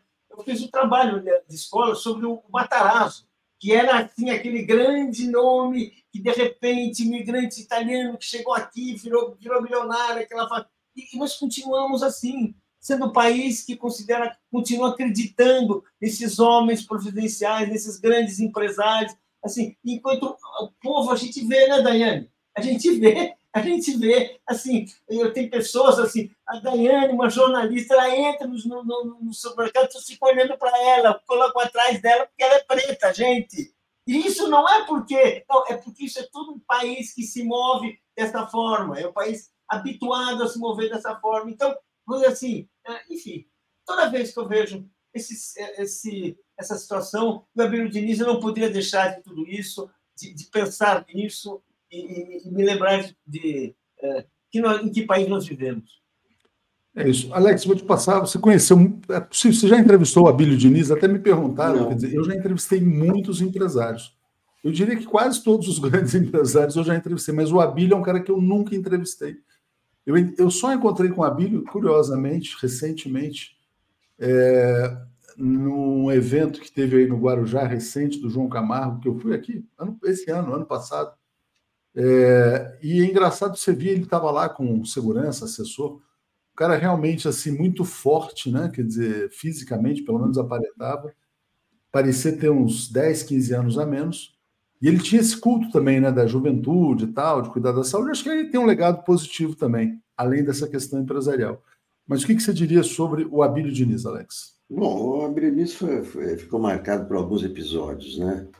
O primeiro episódio que ele ficou marcado foi da, da sonegação do, do óleo, né? Quando teve congelamento e tal, o governo Sarney, ele escondeu o óleo e tal, ficou marcado por isso. E teve também o sequestro, né? Foi sequestrado em 89, além de confusões é, empresariais, né? Porque ele vendeu né, o Collor, né, é, aquele desastre do Collor, aquilo quase, quase que o Pão de Açúcar faliu, né, com a, a decisão do, do Collor de confiscar né, a poupança, e, e aí é, o, o Abílio teve que vender o Pão de Açúcar né, ao, ao, ao cassino, primeiro vendeu uma parte, depois vendeu tudo ao cassino, Daí, daí, ele pegou a grana do cassino e quis comprar o Carrefour. Aí os caras do cassino falaram: você vai comprar o nosso concorrente com a grana que você. Então, se meteu muitas confusões e tal, né? É... Isso é. Estou é, falando superficialmente, né? Mas. É... E, e agora, o, o, que, o que eu fiquei preocupado é que ele, que é um cara que nos últimos anos ficou sendo o cara do exercício, da saúde, né? Como você falou, né? O cara parecia jovem, de repente o cara morre, né? Com 87 anos, está aí o Ivan Ângelo com 88 anos lançando livro, a, a, outra, a Fernanda Monteiro com 90 anos, está fazendo. Neto, Alex, Delfim Neto passou dos 90 já. Nunca fez um exercício. Mas cadê o Delfim? É, é, nunca fez, nem, nem dava. Mas, enfim, eu fiquei preocupado, porque nessa altura da vida eu fico olhando assim: peraí, o cara morreu com quantos anos? Deixa eu ver, será que dá para chegar aí? Então, quando eu vejo um cara desse que pregou nos últimos tempos ah, o exercício, a juventude, saúde, né? Saúde é acima de tudo, de repente o cara morre assim, com toda a grana. É, ele, ele foi esquiar em Aspen e pegou um vírus lá, sabe-se o quê, que acabou com o pulmão dele, com toda a grana, quer dizer, toda, ele podia ser tratado né, com os maiores médicos, né, e, no entanto, acabou a Bíblia Diniz. É, pois é, né? quando chega, o pessoal fala, quando chega a senha, né, não, tem, é... não tem saída. Vamos lá, o Radon está dizendo, quem é a Bíblia Diniz? Sou comerciante desde os 17 anos de idade, nunca soneguei imposto e ainda estou pobre.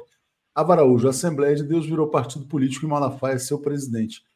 Juliana, Léo, como está o caso do Ramagem? Pois é, tantos casos, né? A gente estava outro dia falando da BIM paralela, grande escândalo, mas uma coisa vai sendo superada pela outra. E o que me intriga é o seguinte: o que tem nos celulares do Frederico e o Acef, né? Que ele tinha nove celulares até agora, a gente não sabe. É, enfim. Bel da Silva, aproveitando a audiência para pedir para a comunidade me ajudar a ir para o Festival Mundial da Juventude na Rússia legal. Uh, agora em março fui selecionada, estou fazendo vaquinha, podem ver em Bel da Silva. Obrigada. Mas como é que as pessoas te ajudam, Bel? Precisa dar aqui Eu estive, estive no Festival Mundial da Juventude em 94. É um dos, dos, festivais mais importantes aí do, do, do, das, enfim, dos estudantes progressistas no mundo. Reúne gente do mundo inteiro mesmo, né? Várias delegações com debates importantes. Acho que a juventude tem um papel importante nesse cenário internacional. Então, saúdo aí a molecada. Mas a Bel tem que botar um pix aqui para quem quiser ajudar, né? É. Ah, que é caro.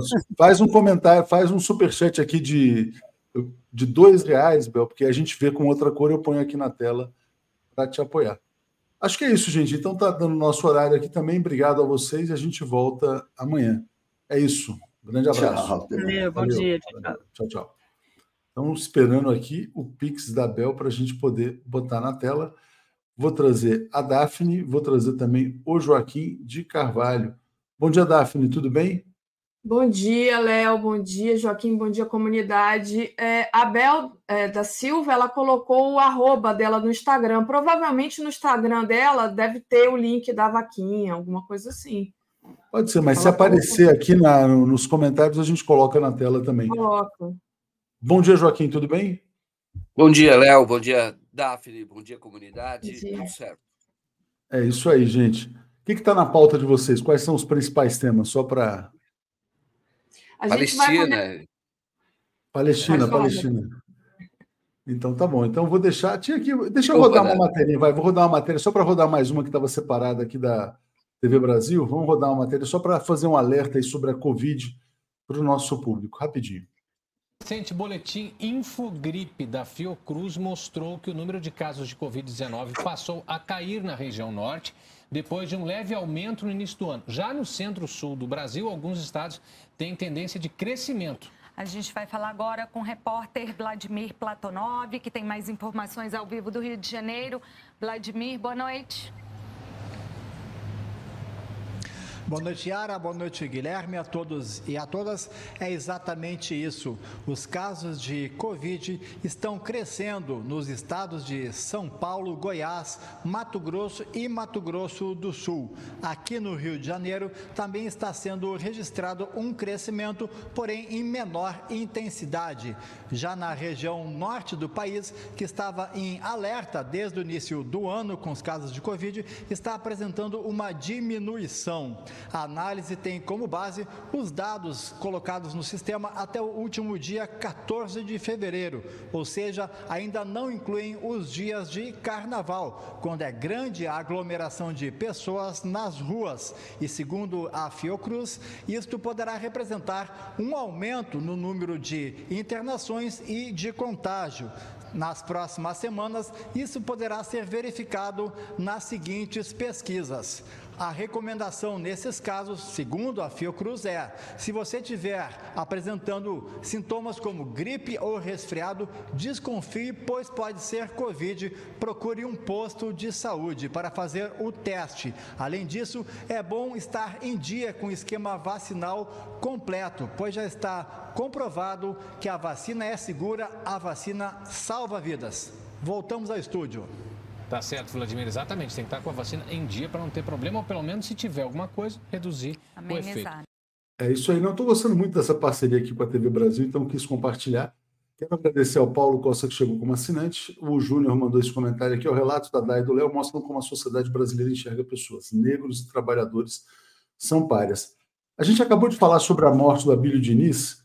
É, Daphne, eu não sei se o Joaquim acompanhou aquela época do sequestro, né, que foi usado para tentar impedir a eleição do Lula. Então, eu vou sair, mas se você tiver alguma memória, alguma história interessante, conta para gente aí. Valeu, claro, Joaquim. Interessante. Valeu, valeu, até mais. Ô, Davi, desculpa ter cortado aquela hora que eu falei da Palestina Imagina. rapidamente, que é o assunto do dia, tá? Mas diga aí, Abílio Diniz. Antes, eu só queria comentar rapidamente, de, de falar sobre o Abílio, se você tiver alguma memória, como disse o Léo, falar sobre a Covid, né? Muita gente que eu conheço aqui em volta, perto de mim, pegou Covid, agora, é, durante carnaval e tudo, a gente acha, acredita que vai ter um aumento. E só queria dizer para o pessoal que o SUS distribui a vacina da Covid de um jeito impressionante. Pelo menos aqui onde eu moro, tem aquelas vans de vacina, além dos postos de saúde e também o teste de Covid. Então, se você está gripado, está com dúvida, vai lá fazer o teste, não custa nada. E aí, então, é, ficar mais dentro de casa, de quarentena, e também é, não deixe de se vacinar. Eu vacinei no começo do ano. À noite, estava numa roda de samba, parou a Kombi da, do SUS, oferecendo vacina, inclusive teste para outras doenças também. Muito interessante, Joaquim. Mas vamos lá, é, falar do Abílio e só agradecer aqui a Bel, que aí a Bel agora mandou um outro superchat, Léo, não está permitindo comentar com a chave Pix, te mandei no e-mail. Ah, legal, Bel. Obrigada. Assim que o Léo é, ler esse e-mail, ele vai, vai te ajudar aqui. Boa sorte para você. E a Júnia também, viva a vacina. Fora Zema, estou melhorando da Covid, mas estou com seis compras do bloco, sou vermelho. Ah, o bloco chama Sou Vermelho Contaminados. Pois é, então tem que tomar cuidado, tem que vacinar, né, gente? É isso aí, Joaquim.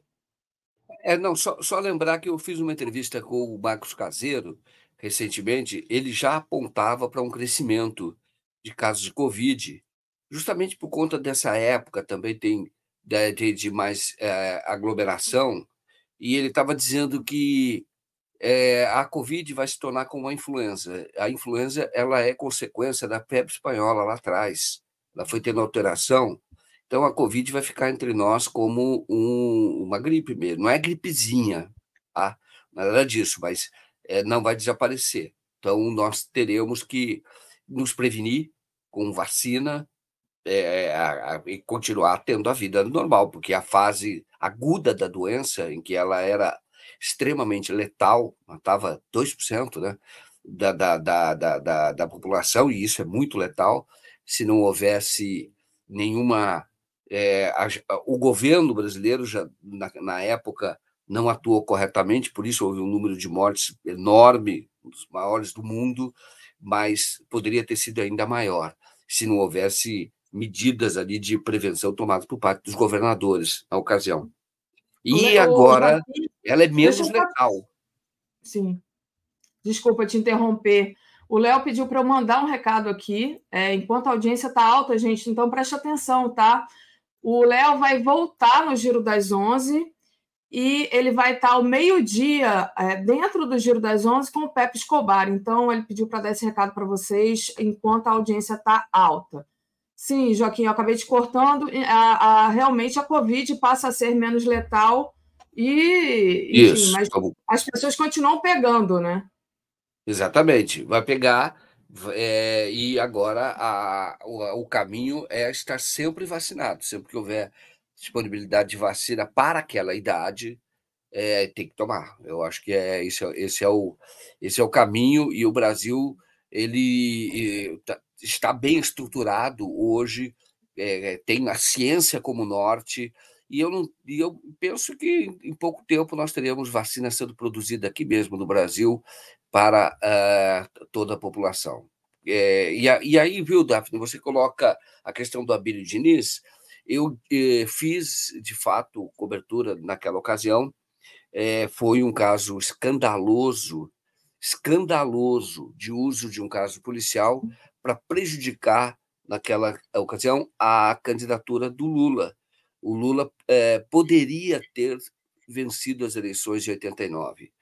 O, o, a, a, a curva era ascendente do, do Lula naquela ocasião, é, e aí nós tivemos, e o Montenegro, que era do Ibope, que eu entrevistei sou justamente sobre isso, ele considera a exploração do caso do Abílio Diniz, o sequestro dele, mais impactante para o resultado da eleição do que a própria edição do Jornal Nacional. É aquele debate, aquela edição desonesta, reconhecida pela Globo como desonesta. Então, a, a edição do debate que foi feita na véspera, quando não tinha mais uh, horário eleitoral para poder rebater. O, e aí o que houve é que as emissoras de televisão, a Globo, inclusive, mas outras também entraram naquilo, e o jornal, ficaram o dia todo divulgando é, o sequestro com a, a versão de que poderiam ser ligados ao, ao PT, a candidatura do Lula, que era absolutamente mentiroso mentiroso, mas aquilo teve um impacto realmente muito grande, e aí a pesquisa que indicava o crescimento do Lula e poderia vencer as eleições, elas não se confirmaram, porque aí houve uma reversão. e muito em razão desse caso do Abílio Diniz. E aí houve até, e esta foto eu vi, mas não pude tirar na ocasião. Até, aliás, é o caso até de resgatar esse processo. Tem um processo em papel na ocasião, eu cheguei a ver esse processo, é, só que naquela ocasião você não tinha celular para fotografar. Tá? Então era muito difícil. Mas você vê um dos sequestradores, ele está com o rosto todo machucado, possivelmente foi torturado, e ele está com uma camisetinha nova da candidatura do Lula. Tiraram essa foto, entendeu? Na ocasião. E eu conversei também na ocasião com o Romeu Tuma, e o Romeu Tuma dizendo que havia uma pressão muito grande para que fosse. É, o Romeu Tuma era diretor da Polícia Federal, para que houvesse uma associação, uma divulgação é, para associar o, os sequestradores à candidatura do Lula. Então, eu queria dar esse, esse, esse testemunho que, de fato, eu cobri, e, e foi realmente um, o uso já mostrava a imprensa a serviço de um projeto. O Collor foi um candidato de direita uh, na ocasião que, que, que teve que tinha popularidade. Ele se elegeu, é uma dessas criações da imprensa e na ocasião a imprensa fez um esforço muito grande para desgastar a imagem do Lula por conta do sequestro do sequestro do Abílio Diniz. Perfeito, Joaquim. Muito importante destacar o papel da imprensa nessa intromissão da política, essa imprensa é, que é completamente é, manipuladora né, da opinião pública brasileira nessa época. E a gente está vendo isso agora, novamente, mais uma vez, né, Joaquim?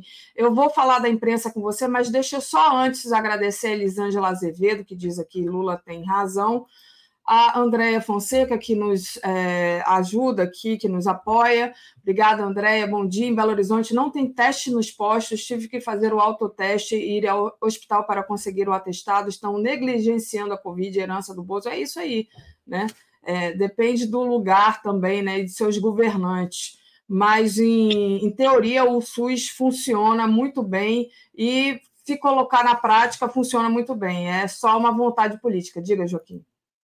Não, só o José Henrique pergunta se o Abílio Diniz estava na armação. Não, não estava na armação. Não. O sequestro efetivamente ocorreu, é, houve o pedido de resgate, houve um erro. Na época eu apurei sobre isso dos sequestradores. Esse erro cometido ali na véspera tem a ver com. É, foi a, alguém deixou um endereço na hora de alugar aquele imóvel. Foi um erro que cometeram. E, e aí o, houve ali, então, a, a ação da polícia. Agora, o que você teve, com certeza, é uma manipulação por parte da polícia, de demorar o desfecho do caso. Então, aquilo, a transmissão ficou o dia inteiro na transmissão. Então, foi uma armação pela imprensa na ocasião. Isso não está bem contado essa história, mas na época eu trabalhava no, no jornal Estado de São Paulo, Estadão, mas a cobertura maior eu fiz depois pela Veja, tentando resgatar o caso, contar a história, como, como se deu aquele dia. Então, de fato, houve é, armação pela imprensa, não tenho dúvida. Mas o Abílio Diniz não estava é, envolvido nessa armação, posso ter, é, digo isso com certeza, porque um dos advogados contratados, inclusive, pelo, pelo, pelos sequestradores, que era da família do Bandeira de Mello, é, e o próprio Abílio Diniz tinha todo o interesse de que houvesse um tratamento justo para os, os sequestradores deles. Naquela ocasião, chegou a conversar, foi isso que ele me relatou.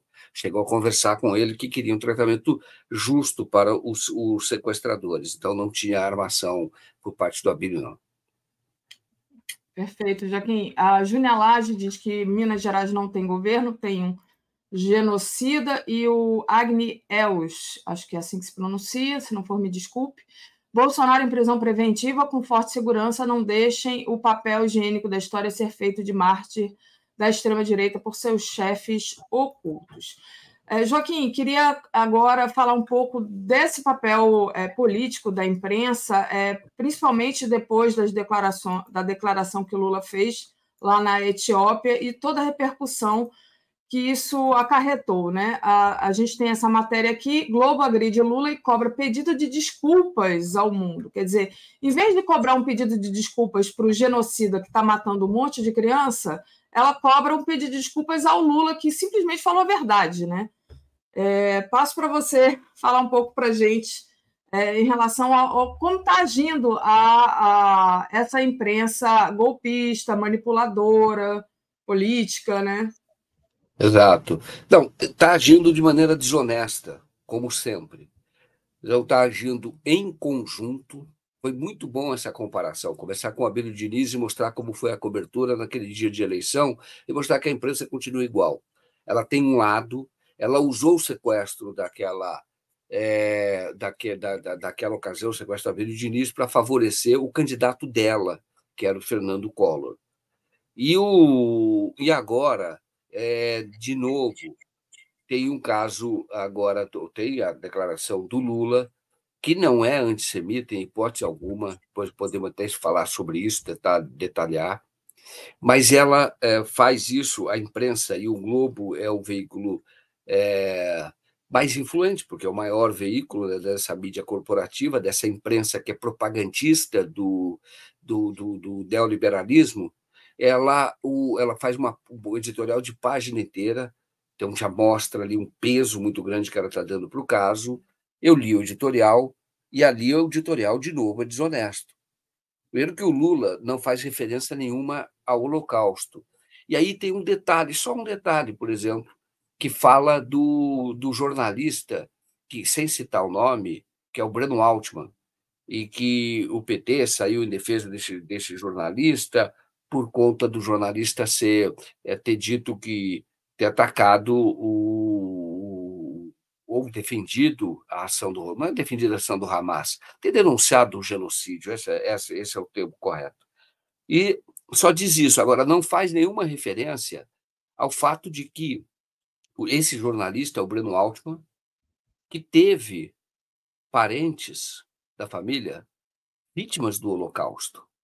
Isso é um detalhe extremamente importante. Quer dizer, quem é que está falando? É o caso do Breno Altman. Qual é a, ele, o lugar de fala que ele tem, ele, ele sendo vítima, da, ele, da própria família. E ele, por, quanto, por, por conta disso, é vítima também do Holocausto, e é ele que denuncia, é, foi uma das primeiras vozes mais duras contra o, o sionismo é, aqui no Brasil, a partir do genocídio que ocorre hoje na Palestina. Então, é, de novo, estão usando um fato, é, esse fato, a, a, a, guerra que existe hoje na Palestina, que não é uma guerra convencional, é um massacre, esse massacre que, que ocorre na Palestina, para defender Israel, defender uma posição que é uma posição que, que, que, no fundo, é antipopular. Porque hoje estar ao lado da, da, da, da Palestina é uma questão popular, é estar ao lado da, de quem está sendo agredido e não agora, está sendo agredido desde 1948, de quem sofreu é, e sofre todo tipo de ação racista uhum. por parte do, de Israel, racista mesmo. Tem, tem é, a questão religiosa que é colocada como pano de fundo, mas ali é racista, é tentando expulsar e expulsou efetivamente um povo de sua terra.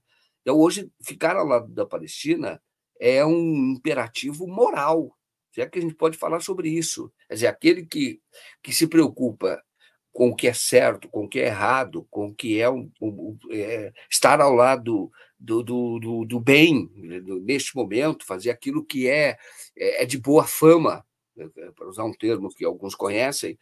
Para fazer isso, você tem que ficar do lado daquele que está sendo agredido, que não está sendo agredido de hoje. Não é de 7 de outubro que começou a, a, a, o massacre contra o povo palestino. Não foi.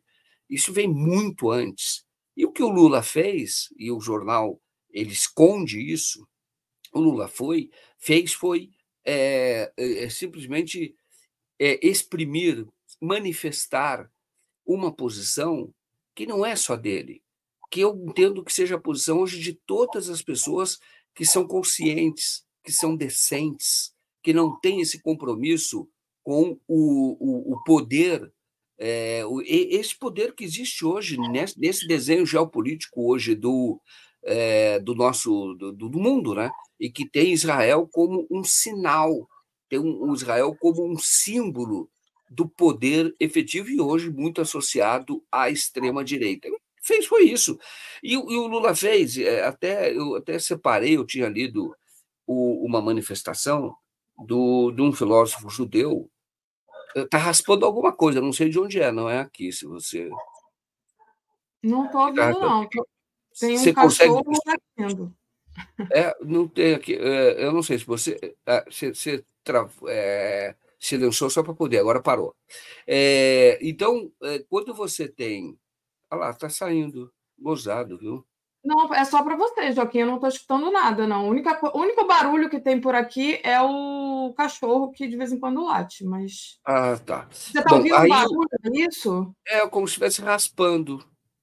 É, mas agora parou. Tá? E agora, Deixa agora eu colocar a foto aqui do Edgar Morin, né, que é um, um filósofo conhecidíssimo e que tem 102 anos, né, Joaquim? Quer dizer, Exatamente. ele nasceu e... Na, e, e viveu o nazismo, né? Ele é judeu. Exatamente. E tem toda é, a família também vítima do Sim. Holocausto. E ele, quando é, ele se manifestou lá na, em, em, Paris, ele disse algo que o Lula está fazendo.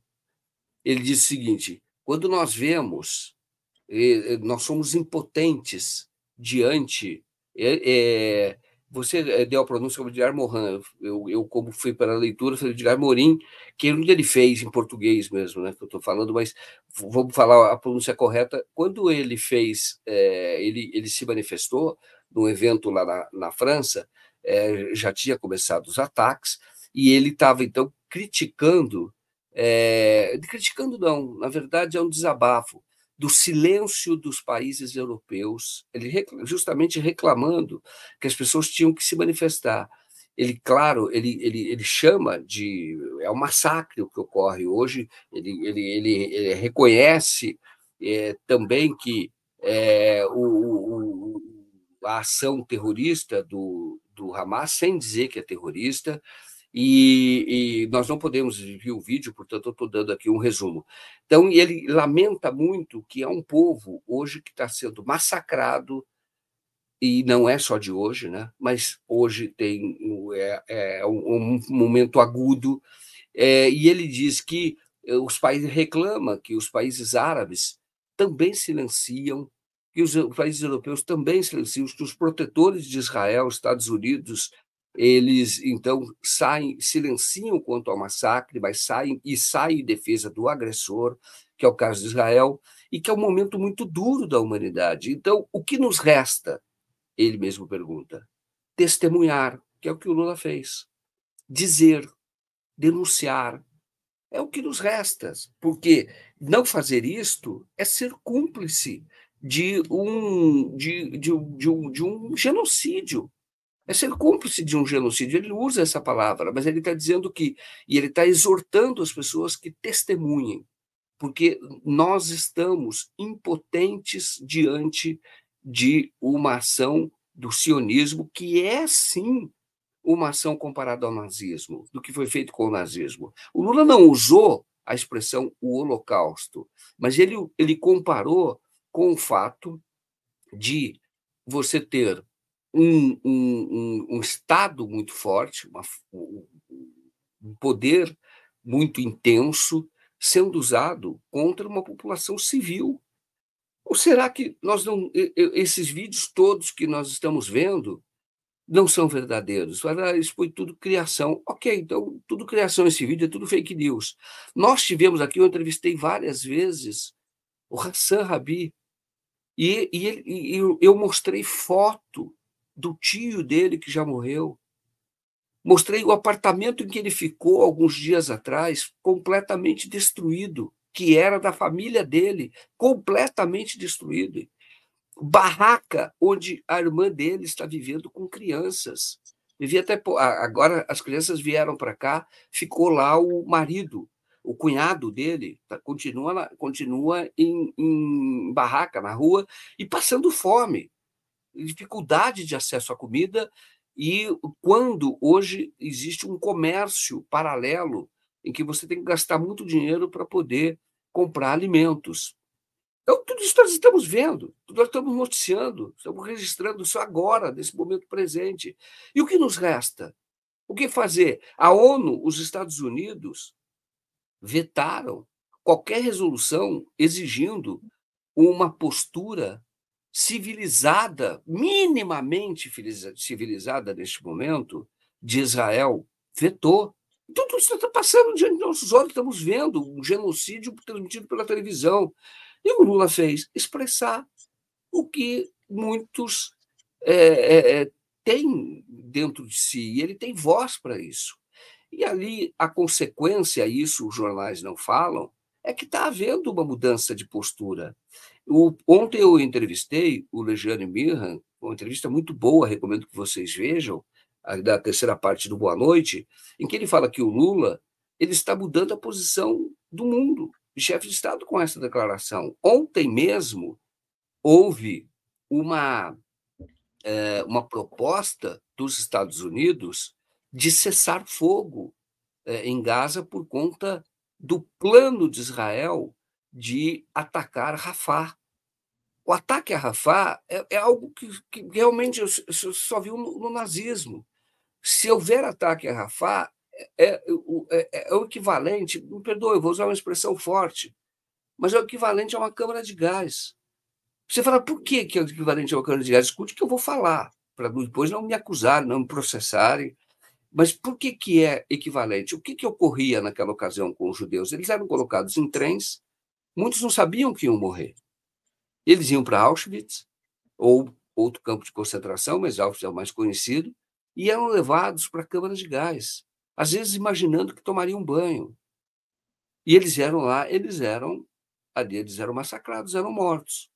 Rafá, o que fez Israel? Veja bem, nós vimos isso aqui. Israel é, disse para a população sair do norte de Gaza, porque os ataques ficariam concentrados no norte de Gaza.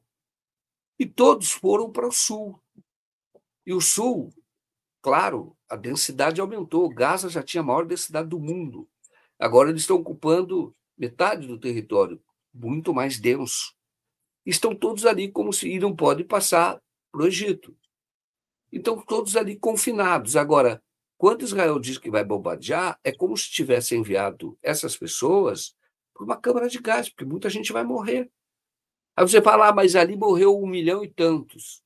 Agora morreu menos. Não é uma questão de número, é uma questão da desproporção, da covardia, do ataque à população civil, de mulheres, crianças, pessoas que não estão combatendo, e, e, é esse ataque que feito. Então, manda todos para ali para o sul e massacra. E os Estados Unidos, então, agora usaram pela primeira vez a expressão cessar-fogo. Eles não usavam essa expressão.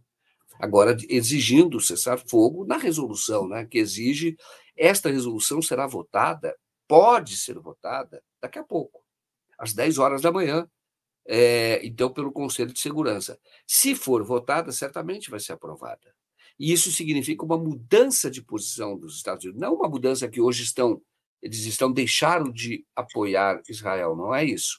Mas tem uma primeira uma primeira mudança. Por quê? Porque a posição hoje que é, é, é, ficou Israel está indefensável e o Lula ele chamou a atenção para isso com a coragem que ele teve e com o destaque que tem um chefe de estado de um país como o Brasil um país grande, relevante, por isso que repercutiu bastante. Então, Lejane acha que o entende que o Lula está mudando a posição, tirando os outros chefes de Estado desta zona de conforto. E aí ele recebe o ataque de quem, o Lula? Internamente.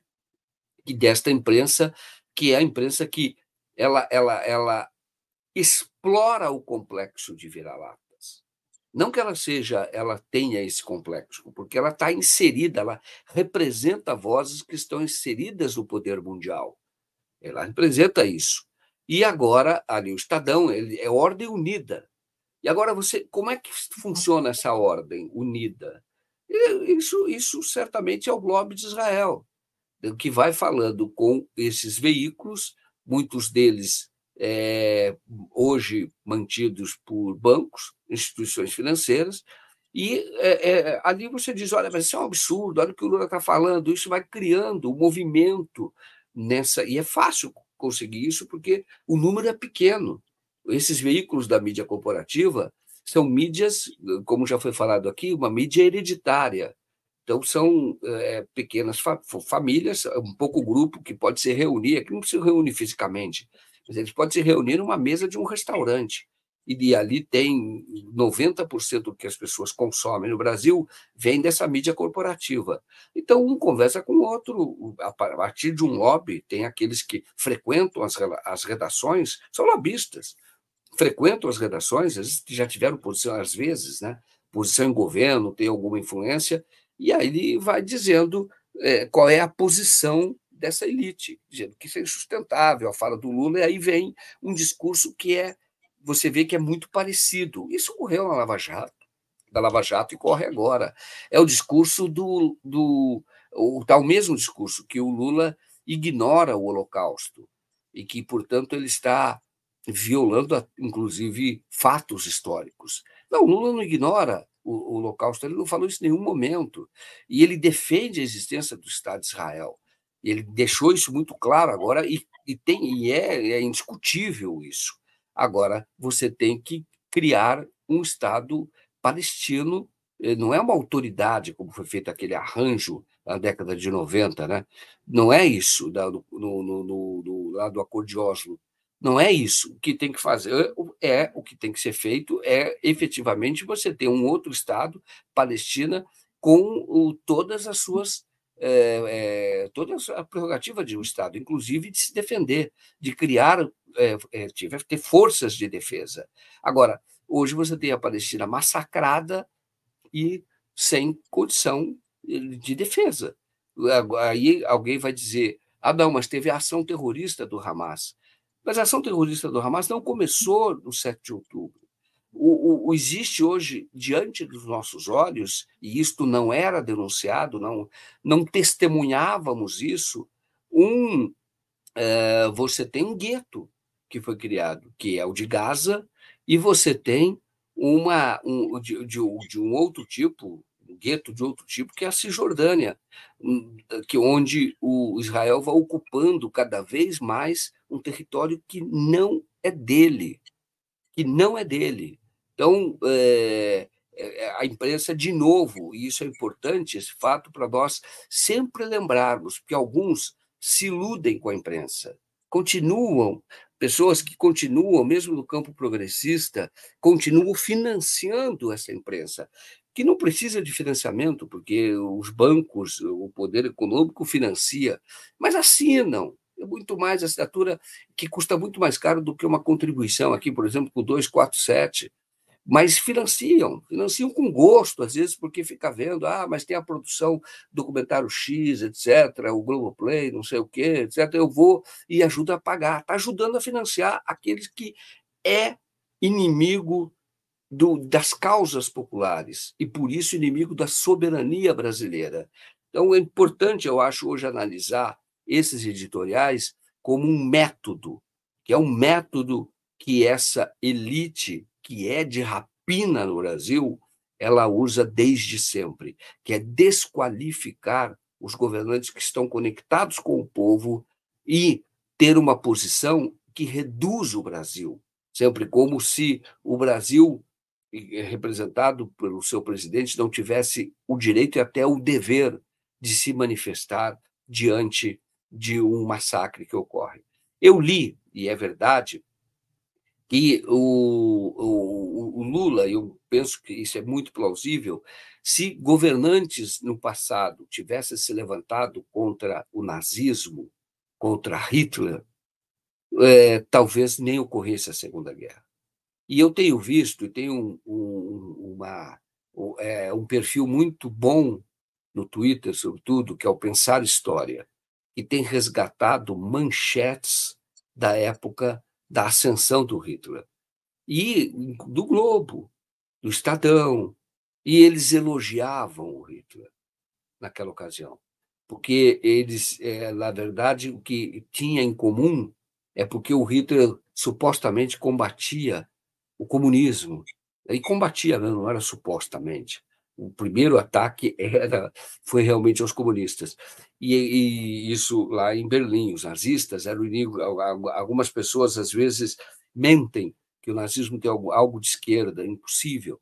Ele começou e ganhou a simpatia, inclusive da mídia brasileira, por conta disso. Achavam que ele seria a solução, depois nós vimos exatamente o que ocorreu. A mesma coisa o bolsonarismo, né? Mas, é, então, esses jornais têm tido essa posição. E a mesma coisa ocorre agora, quando esses jornais, isso por interesse econômico, eles não, não, não percebem, porque é, é, é, é o poder efetivo que é representado pelos interesses de Israel. Israel ele é ali uma, uma é, é, é um, como se fosse essa expressão não é minha, já ouvi, como se fosse um porta-aviões ali no Oriente Médio para mostrar que mesmo ali naquela região quem manda é o Ocidente e essa empresa está a serviço do Ocidente. Então você tem hoje o dever, é o dever ético, o dever, o dever como vivente neste momento da história, está vendo a história, de se posicionar, e o Lula fez isso de maneira muito corajosa. E eu entendo que não vai haver nenhum tipo de repercussão negativa, nem houve até agora nem vai haver, porque alguns poderiam dizer, ó, oh, mas porque isso seria pragmático. É melhor não mexer, que sempre ouvi isso em redação, é melhor não mexer com é, Israel, porque eles são muito poderosos economicamente poderosos. E isso poderia gerar algum tipo de problema, por exemplo, não vai haver nenhum tipo de problema, a história está mudando, o Lula percebe os ventos né, deste momento histórico, para onde ele está soprando, então não vai haver nenhum tipo de represália, de represália maior. A, a posição do Lula ela é correta e os jornais, ao combaterem o Lula, estão apenas mostrando a que sempre serviram. Muito bom, Joaquim. É importante, além da Glo do Globo do Estadão, também a Folha de São Paulo atacou o Lula, né? E o Lula se destaca, como você mesmo disse, o Lejane Miran também é, salientou, que ele ele ele está dando rumo, né? Ele está mostrando o norte, né? Ontem entrevistando aqui o Breno Altman, ele disse, é, agora já não sei se foi o Breno ou o Pomar que disse, ou você está do lado da humanidade ou você está do lado do genocídio. E o Lula já escolheu o lado dele, já apontou e o descreveu um artigo belíssimo dizendo que o Lula é, apontou o rei está nu. É exatamente isso, né? É, todo mundo fecha os olhos para o genocídio e é, tinha que alguém dizer que, olha, o que está acontecendo é uma matança, é uma carnificina, e alguém do porte do Lula, eu acho que ele toma a dianteira. E aí, é, sobre toda essa repercussão da, dessa imprensa golpista, é, corporativa aqui, tem a, a, o posicionamento do ministro Padilha. Né? O ministro Padilha, você me mandou aqui a matéria, negou a possibilidade do Lula se desculpar né? Até porque não tem do que se desculpar, né, o, o Joaquim? Seria assim um absurdo e até um atrapalho, é, digamos assim, diplomático, se ele agora é, viesse a se desculpar. Se desculpar por quê? Por falar a verdade? Deixa eu compartilhar aqui e pedir para você comentar esse, essa fala do Padilha, né? É, e sobre também é, essa pressão, inclusive aqui no chat, muita gente, né? Muita gente, eu acredito que de esquerda, que acha ah, o Lula não devia, não foi oportuna a fala do Lula, ele devia agora voltar atrás. Como é que você vê essa questão de avançar nesse sentido do discurso, né? É, o, o Lula não, não vai, não tem do que se desculpar, tá certo. O, o Padilha foi foi, é, é, a posição do Lula, como eu disse, expressa a posição de muita gente hoje no mundo. E o Lula não, não, ele não negou, pelo contrário, não negou, não negou o Holocausto.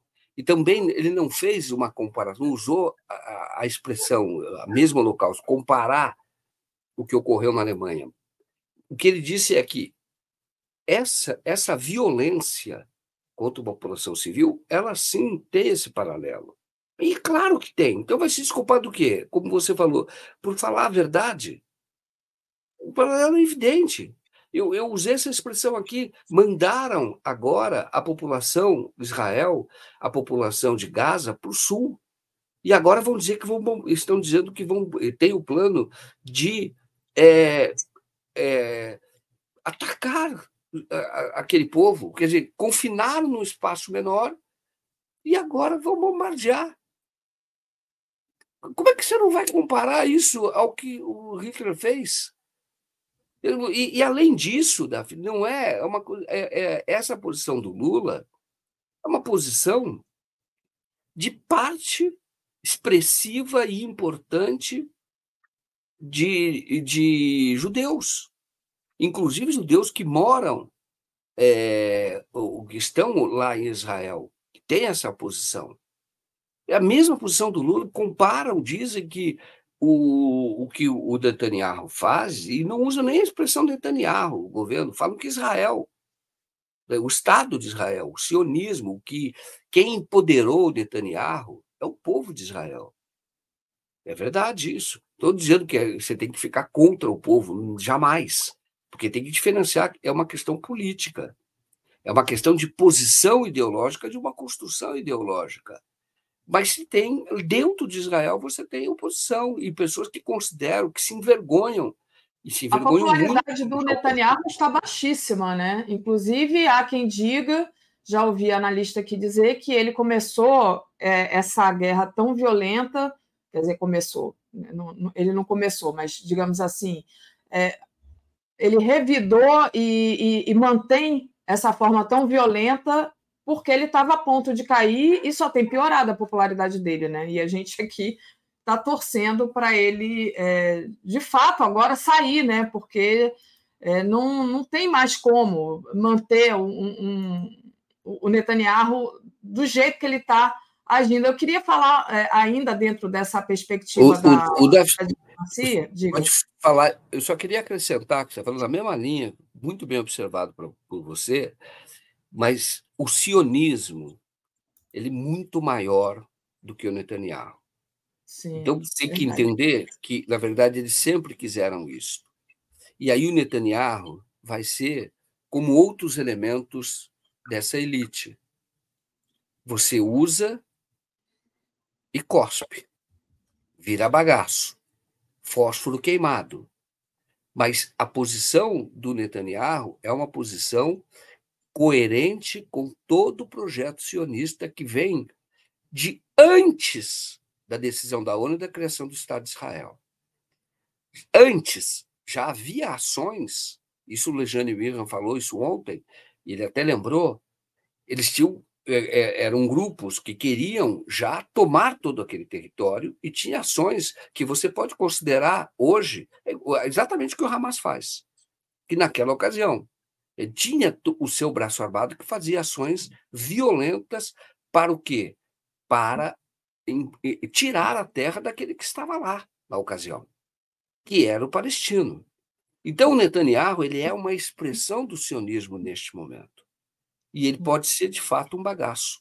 Mesma coisa que ocorre, Daphne, isso daí, essa, essa, é, é, o, o, poder é cruel, e, e quem participa desse jogo sabe disso você sabe o poder efetivo, não estou falando de um governo, aquele que manda efetivamente.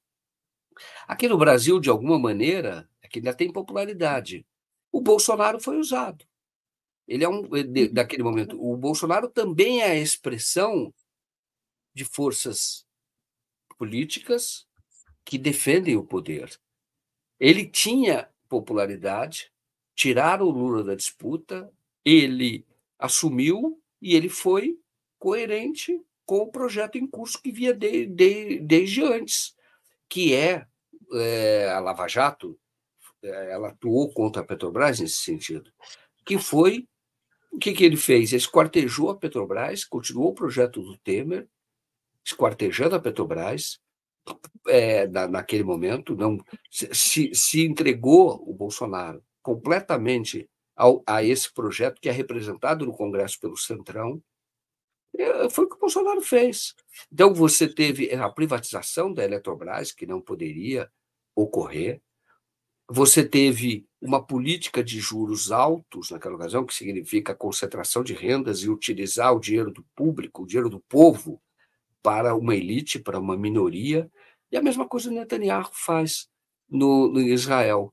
Ele, na verdade, executa um projeto que é maior do que ele, esse projeto sionista. Então, a gente tem que sempre lembrar que é muito provável, você falou da popularidade do Netanyahu, e esse é o primeiro discurso que o povo, que, que, que, que os sionistas fazem, os sionistas envergonhados. Não, não, eu não apoio o Netanyahu, que ele está fazendo é um absurdo, mas querem que ele faça, porque na verdade querem todo aquele território. E depois, o preço, o Netanyahu sabe disso, vai ser uma disputa, é mais ou menos como o Bolsonaro. Vai ficar uma disputa, que o Bolsonaro tem até mais popularidade que o Netanyahu mas vai ficar uma disputa depois pela sobrevivência dele, vira uma questão pessoal. Você começa a ver as crises ali políticas para ele tentar sobreviver. Mas todos sabem que o papel dele é esse mesmo, implantar esse projeto sionista e depois ele vai ser tirado para dizer, para dizerem, não, mas não era o sionismo, era o Netanyahu, mas nós já o tiramos. Mas com isso já morreram milhares, talvez milhões de palestinos, você já teve, muitos foram expulsos, já saíram da sua própria terra, e o, projeto sionista segue adiante. Perfeito. E agora, né, que a gente está vendo, por exemplo, fazer, fazendo essa comparação com o papel que o Bolsonaro teve para a elite brasileira, que, quer dizer assim, entre um governo progressista e um de extrema direita, a elite apoia o de extrema, o de extrema direita, o, o nazista, o fascista, enfim. E é disso que a gente está falando, né, é, Joaquim? Tem aqui é, a, a, pergunta, né? O Bolsonaro está encalacrado. Será que a elite agora a gente corre a, a, o risco da elite ou dessa mídia golpista reabilitar o Bolsonaro? Parece que o Moraes, o Alexandre Moraes, não está caindo nessa, nessa linha, não. O Bolsonaro pediu para adiar, né? E uh, o Moraes disse que não cabe ao Bolsonaro escolher data para depor na Polícia Federal. Tem a manifestação nazista, nazista, não vou falar nazista, porque senão vão cair de pau em mim, mas fascista marcada para o dia 25. Como é que você acha que daqui até o dia 25 a coisa vai se desenrolar, ô Joaquim? É, bom, é, Dia 25, é, é claro que o que o Bolsonaro está tentando é chamar atenção e pousar de vítima. Tá? Quando ele diz que não vai depor, então ele pode estar tá querendo provocar algum tipo de ação mais forte, por exemplo, uma condução coercitiva, o que na verdade não cabe, eu vou explicar por quê. Tá? É, e, e, só você fez uma fala que me chamou a atenção, a tua colocação é muito boa, né? Que é de fato o risco de reabilitar o Bolsonaro. Esse projeto já está em curso. A Folha de São Paulo já tem minimizado o papel do, do Bolsonaro, as posições do Bolsonaro, dizendo que ele não, não há provas de que ele é, foi o líder lá do 8 de janeiro. A Folha já está fazendo isso, porque querem manter o Bolsonaro forte, o bolsonarismo forte é aquele tipo, o fascismo ele é o plano B da, dos liberais. Sempre foi, não dá certo, vamos para o fascismo. Tá? Sempre foi assim. Só que depois eles criam uma cobra que vai morder alguns deles, que é o caso, por exemplo, da Globo em relação ao Bolsonaro. Entendeu? Então é, é isso. E, e gozado, eles sempre fizeram isso. Então tem esse plano, sim, de relativizar, de deixar o Bolsonaro vivo e podem até no futuro tentar reabilitá-lo politicamente, para ele poder disputar a eleição, porque o fascismo é o plano B daqueles que são saqueadores do, da riqueza do povo. É isso. Então, só por isso que você colocou bem, então eu só queria fazer, eh, acrescentar isso. Em relação ao, ao Bolsonaro é, e ao depoimento dele, o, o, o Alexandre de Moraes está dizendo que não cabe ao Bolsonaro marcar a data e hora porque ele não é mais presidente da República, não é ele que escolhe a data, e que é, ir a, a, a, um, a, uma responder a uma intimação quando você é, é, é, é quando você é, é, responder a uma intimação é uma obrigação, tá? Porém, porém, o Bolsonaro, à luz do que foi decidido pelo Supremo Tribunal Federal depois daquela condição coercitiva do Lula, aquela violência muito grande com o Lula, houve um julgamento é, de um, de, do, da constitucionalidade da condição coercitiva. E a decisão foi que o investigado, de fato, não precisa comparecer, tá? porque ele tem já o direito ao silêncio, e é claro que o não comparecimento dele já representa uma. É, é, é, é ele tem o direito, o depoimento é um direito dele de, inclusive, mostrar a versão. Quando você não vai, isso já é um sinal de que você não tem o que dizer, de que você é, está concordando, em tese, com aquelas imputações. Né? Quando e você o que é obrigado a comparecer é uma testemunha. Aí você pode ter até hoje uma condução coercitiva. Mas você não comparecer, você já está sinalizando é, exatamente qual é a sua posição. De qualquer forma, de qualquer forma, este ato, esse depoimento é no inquérito, né? não é um depoimento judicial. Então, o depoimento do inquérito, você e o, o Bolsonaro está reclamando, é, é a argumentação dele porque ele quer posar de vítima para poder, inclusive, levar mais gente para a rua. É preciso tomar cuidado com isso, tá? O Hitler ele, ele foi muito empoderado depois que ele ficou um ano preso. Escreveu, inclusive, o um livro na cadeia. Ele teve justamente a prisão dele foi tentativa de golpe de Estado naquela ocasião. E aí ele foi empoderado. Então tem que tomar cuidado, à luz da história, tomar as decisões corretas para não, não contribuir para o plano, que parece ser o plano do Bolsonaro, se apresentar como vítima, como se o Brasil hoje não fosse uma democracia. E é justamente o contrário, é por ser uma democracia que está reagindo àqueles que tentaram dar um golpe de Estado. E, e, de qualquer forma, ele reclama: olha, eu não tive acesso ao conteúdo, por exemplo, da delação do Mauro Cid, conteúdo da delação e as, algum, outros documentos lá da investigação. Portanto, se eu não tiver acesso, eu não vou depor. Eu não sei do que me acusam. Aí o, o Alexandre de Moraes está é, dizendo que, e é verdade, que ele só ele vai ter acesso no momento depois da denúncia que é do momento em que virá o processo, aí que você tem o contraditório. Neste momento, é um ato de investigação feito pelo Estado. Então, você chama o Bolsonaro, você tem reúne ali o que tem contra o Bolsonaro, e você, então, o interroga. Olha, o senhor, quando sacou aquele dinheiro de 800 mil reais, o senhor estava indo para os Estados Unidos já tendo aquele dinheiro, sacou não, ele fez uma operação de câmbio. O senhor já estava se preparando para ficar nos Estados Unidos até que o golpe se consolidasse no Brasil e outras informações que eles têm. É verdade, ele pergunta isso. Então, é um direito do Bolsonaro até esclarecer. Mas ele vai, se ele não for, ele está, na verdade, de alguma maneira, ele está renunciando ao direito dele, se é verdade, de esclarecer. Quando você é inocente, você quer depor porque aí você vai mostrar tudo que você. Tudo que aconteceu. Não, eu tenho certeza da minha inocência. Vim aqui e vou falar para vocês o que ocorreu. Ele não falando, ele está hoje provocando, na minha opinião, isso dentro da investigação, ele mostra que ele está escondendo alguma coisa, ele não tem o que dizer.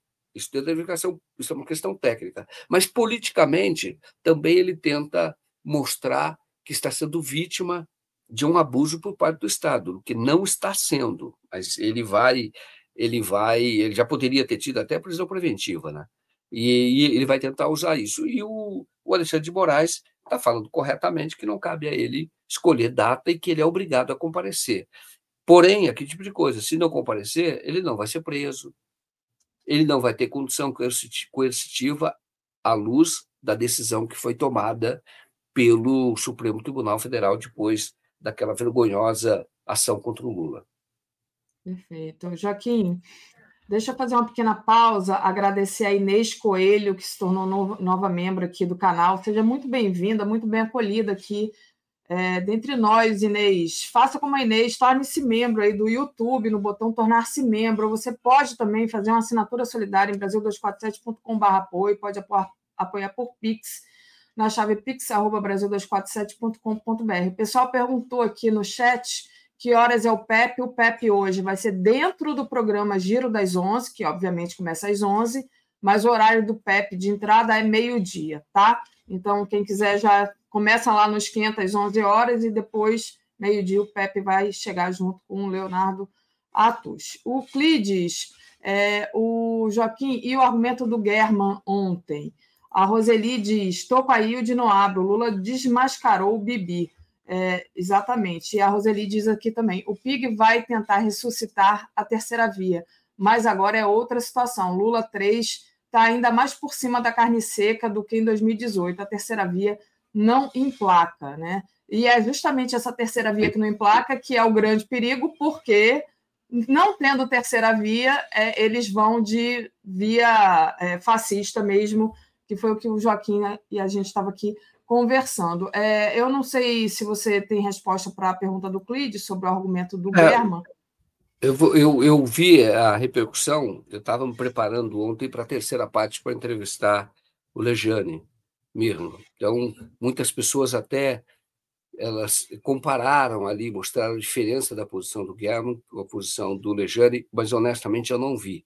Eu quero ver, uhum. porque eu, muita gente chamou atenção para isso, pessoas criticando o Guilherme, eu vi. É, e, e, eu vou. Eu acho que ele é do grupo daquele judeus de esquerda, né, articulação de esquerda, eu não sei exatamente qual é.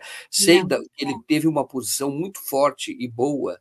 Eu o entrevistei aqui, inclusive, em relação ao Bolsonaro, então, eh, ele era um crítico do apoio dos judeus ao Bolsonaro, muito forte, é o que eu sei. Agora, da entrevista de ontem, não, vi que repercutiu bastante, mas eu vou, eu, eu tenho que ver, inclusive, por conta desta repercussão. Mas eu estava preparando para a terceira parte, por isso eu tinha comentado antes, entrado antes, eu estava me preparando para a terceira parte, por isso que eu não vi, tá bem? Vou ver e depois posso até falar é, posso, se houver oportunidade, né?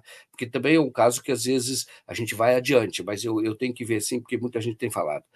É, foi colocada uma outra questão que é a terceira via, né?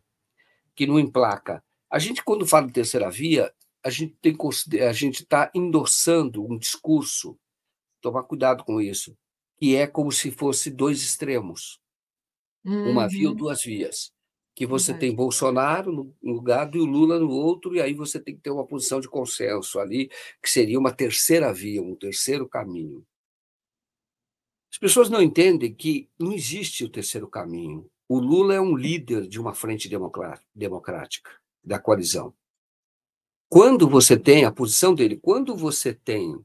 Por isso é que ele ganha eleição, por isso que ninguém emplaca, porque esse espaço é ocupado por ele. O Lula ele tem uma proposta que, se você for olhar, é, claramente é uma proposta de consenso na sociedade, o que é possível na política, que seria verdadeiramente uma social-democracia, uma aliança entre o trabalho e o capital, de alguma maneira, com concessões e buscando o fortalecimento da classe trabalhadora. No fundo, é isso.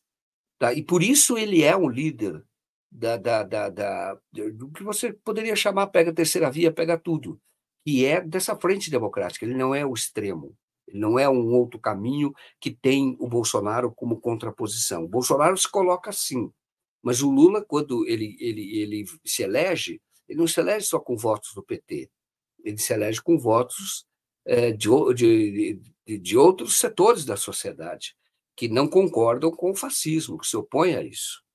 Então, por isso ele não vai emplacar mesmo. Terceira via pode esquecer. Por isso é que eu digo que o fascismo é o plano B da, da, da, dos liberais, é por isso que eles tentam, a Folha de São Paulo, ela passa pano para o Bolsonaro, para mostrar que o Bolsonaro não é tão ruim assim. Ele não tentou dar golpe nenhum. Isso é, um, isso é, um, é uma questão econômica, para não deixar o Lula também empoderado. O ideal que eles gostariam do Lula é que o Lula continue presidente, mas um presidente neoliberal de alguma maneira, cedendo ao poder deles. É por isso que eles não fazem as matérias que deveriam fazer sobre o Arthur Lira hoje. Porque o Arthur Lira, sendo presidente da Câmara, é quem pode, de alguma maneira, é, é, ocupar um espaço para, esses liberais, emparedar o, o, o Lula sabe, num jogo político. É a, a, força que ele representa hoje é o Arthur Lira, representa essa elite do atraso. E ali, eles, por isso é que a imprensa não faz as matérias que deveria fazer mostrar quem é o Arthur Lira. E, e, porque eles querem um Lula fraco. E o Bolsonaro vivo, e você não desqualificar o Bolsonaro, mostrar, desqualificar que quer mostrar quem é o Bolsonaro. E, em consequência, ele vai ser desqualificado, claro. Você eh, tenta, de alguma maneira, manter ele vivo. Essa é a questão. Tá? Então, é, essa, essa, essa, essa é a questão hoje, é, e esse cuidado que nós devemos ter, porque eles podem deixar o Bolsonaro chegar algum momento, e o Lula também sabe disso, que aí eles optam, vão, vão realmente para a bomba atômica, que é o, a consolidação do fascismo no Brasil. O Anselmo está falando aqui apenas quando a contraditório comparecimento implica a admissão dos fatos imputados no inquérito na contraditória. É, na que ação, sim, tudo bem, eu concordo, Anselmo, porque eu te dizendo, o que eu quis dizer é que é, você pode levar isso em consideração para indiciar o Bolsonaro, entendeu? Gente, para que ele seja se denunciado. Eu travei, se foi o Joaquim. Opa, fui eu. Oi? Tá eu tudo acho bem? que eu travei. Eu acho que eu travei. No- eu achei que Desculpa. Tá bom, bom. Então eu vou repetir, até, até eu não sei se, foi, se fui eu, De- mas. Deixa eu ler, porque aí fica mais claro a sua resposta, né? Porque às vezes as pessoas estão escutando a gente. O Anselmo Coyote disse assim: Joaquim, apenas quando há contraditório, o não comparecimento implica a admissão dos fatos imputados e no inquérito não há contraditório. Na que ação, sim. Isso. Não, o que eu estava dizendo é que você, é, isto vai ser levado em consideração para o indiciamento do Bolsonaro e depois para a denúncia do Bolsonaro. Você deve ser advogado? É, o inquérito é uma peça informativa. Então, quando você tem, com base no inquérito, naquela informação, aí o Ministério Público denuncia o Bolsonaro. É nesse sentido. Aí, no judiciário, no processo, ele vai ter oportunidade de, de contraditório, é isso mesmo. Então, é claro, até porque por, é, você- ele só vai ter uma condenação depois de tudo isso, está correto. Perfeito. Mas o que eu quis dizer é isso: a admissão de culpa para aqueles que estão trabalhando nesta fase da investigação, ou na fase de investigação. Depois, eh, no judiciário, você tem aí a ampla defesa. etc. Pode ter isso no inquérito também. Tanto que o depoimento pode ser usado para isso. Na prática, é um direito que você tem de fazer cessar aquela investigação. E quando você percebe que está sendo. eh, percebe não, você tem elementos, pode apresentar à justiça de que você está sendo alvo de uma perseguição, o próprio judiciário tranca o inquérito. Gente, eu peço perdão, começou uma obra aqui agora embaixo da minha janela, na minha rua. Vocês não vão me escutar quase falar hoje, porque depois dessa acho que não vai dar. Mas só agradecer a Roseli, eu também creio em terceira via, mas o PIG insiste nisso. A Eletra Silva, o professor Mi- Michel German, não foi claro, o Breno Alto é mais didático, segundo ela aqui. Fernando Castro, o Estado de Israel começou com grupos terroristas. É, Joaquim, vou te agradecer, vou trazendo a Tereza. É, te agradecer demais a sua companhia, a sua análise e pedir desculpa pelo barulho. Tá, tá ótimo, boa continuidade aí. Privilégio para vocês ouvirem a Tereza agora, tá bom? Um abraço para vocês. Até mais.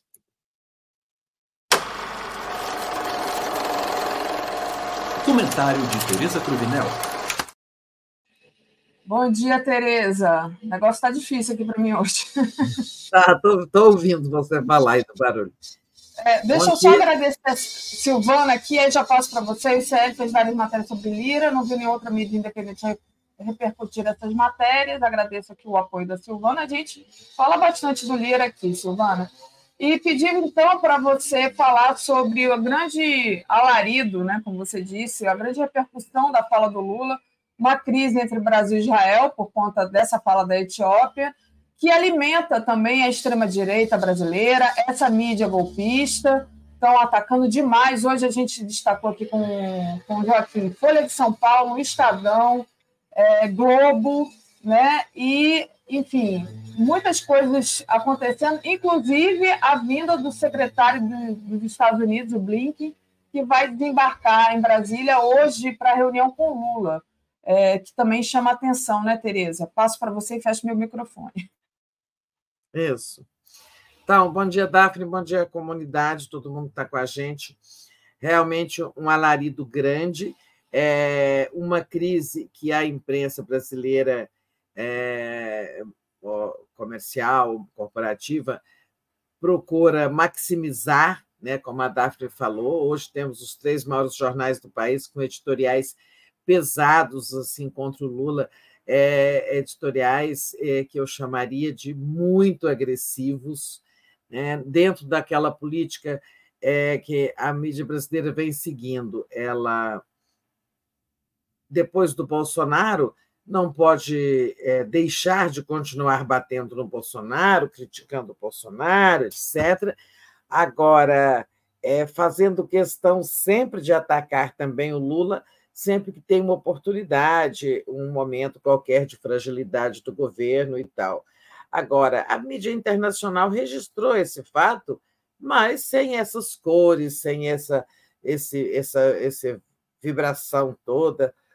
É, houve registro, sim. No, ontem de dia estava assim, a gente não via quase repercussão internacional midiática. É, hoje os jornais trazem, aí, os jornais mais importantes do mundo registraram, claro, a guerra está no. É o assunto. Se tem um assunto que unifica o mundo hoje, que é notícia em qualquer lugar do mundo, são notícias sobre a guerra em Gaza. Tem registros. É, agora, a, essa, com essa estridência que a mídia fez, olha, você fez, é, falar em é, esse do Estadão, achei o mais agressivo, né? que é um, o, como, como o 247 diz, é um insulto ao acusar Lula de vandalismo diplomático. Né?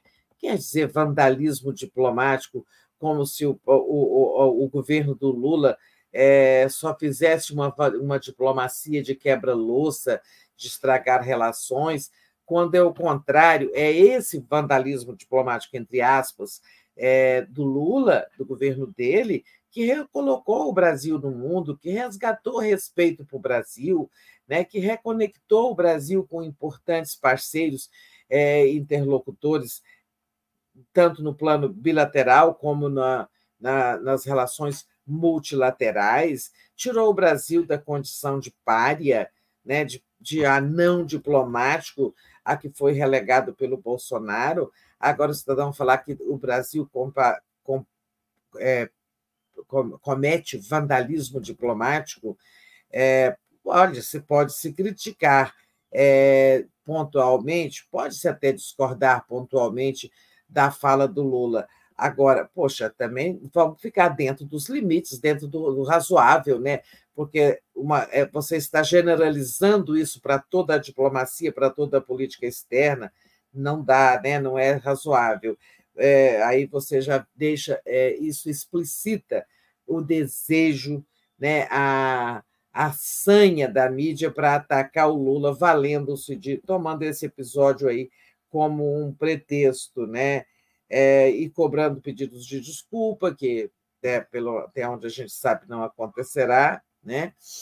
A Folha fala em desvarios, que o Lula comete desvarios diplomáticos, é, vale a mesma coisa. São esses desvarios que é, recolocaram o Brasil no mundo, desvarios entre aspas. Né? Agora, é, é, é engraçado que é, o, como, aliás, tem uma matéria aqui, que essa que eu queria destacar. Quem foi que disse que o Lula apenas externou o que está no imaginário, né? É, tem uma, uma entidade aí que disse isso. É, é esse aqui, é, coletivo Vozes Judaicas por Libertação, sai em defesa de Lula, dizendo que ele externou o que está no imaginário de muitos de nós, né? É, e isso é verdade, muita gente é, pensa exatamente isso, sabe? Eu, assim, a gente já, nós, pessoas comuns, né? Claro que não temos responsabilidade de chefe de Estado, chefe de governo, a gente mesmo já disse isso aqui, é impressionante que o, o, o Estado de Israel, tendo sido criado depois do Holocausto, depois de, de, de, de é, da, da monstruosa ação do nazismo contra o povo judeu, agora esteja massacrando o povo palestino. As, pessoas comuns dizem isso. Claro que o Lula é o chefe de Estado, de, de governo, chefe de governo. Como eu disse, eu continuo achando que não houve é, comparação né? É, o Lula não equiparou. Né? Eu sustento isso. Não houve equiparação. Ele disse o seguinte: isso que está havendo com os palestinos em Gaza é, nunca aconteceu, não aconteceu em momento histórico nenhum. Aliás, aconteceu quando Hitler quis matar, eh, decidiu matar os judeus. Né? O que ele está, a meu ver, não é equiparando, ele está dizendo que é, depois do Holocausto não havia acontecido no, no mundo algo tão grave em matéria de barbárie, de, de, de é, carnificina, né? algo tão violento quanto o que está acontecendo em Gaza. Para mim, ele estabeleceu isso. Depois do Holocausto, é a coisa mais grave que nós estamos assistindo. Né? Mas, enfim, já se tornou verdade que foi uma comparação, é, e tem gente dizendo que ele disse o que está no imaginário de muita gente. Agora, a crise até aqui, ela ficou circunscrita ao plano bilateral, né? ou seja, as relações entre os dois países, Brasil e Israel. O que, que aconteceu né? ontem? Eu sei que aqui ao longo do ao longo do Bom Dia já falaram muito desse assunto, mas a gente sempre volta com o nosso próprio olhar.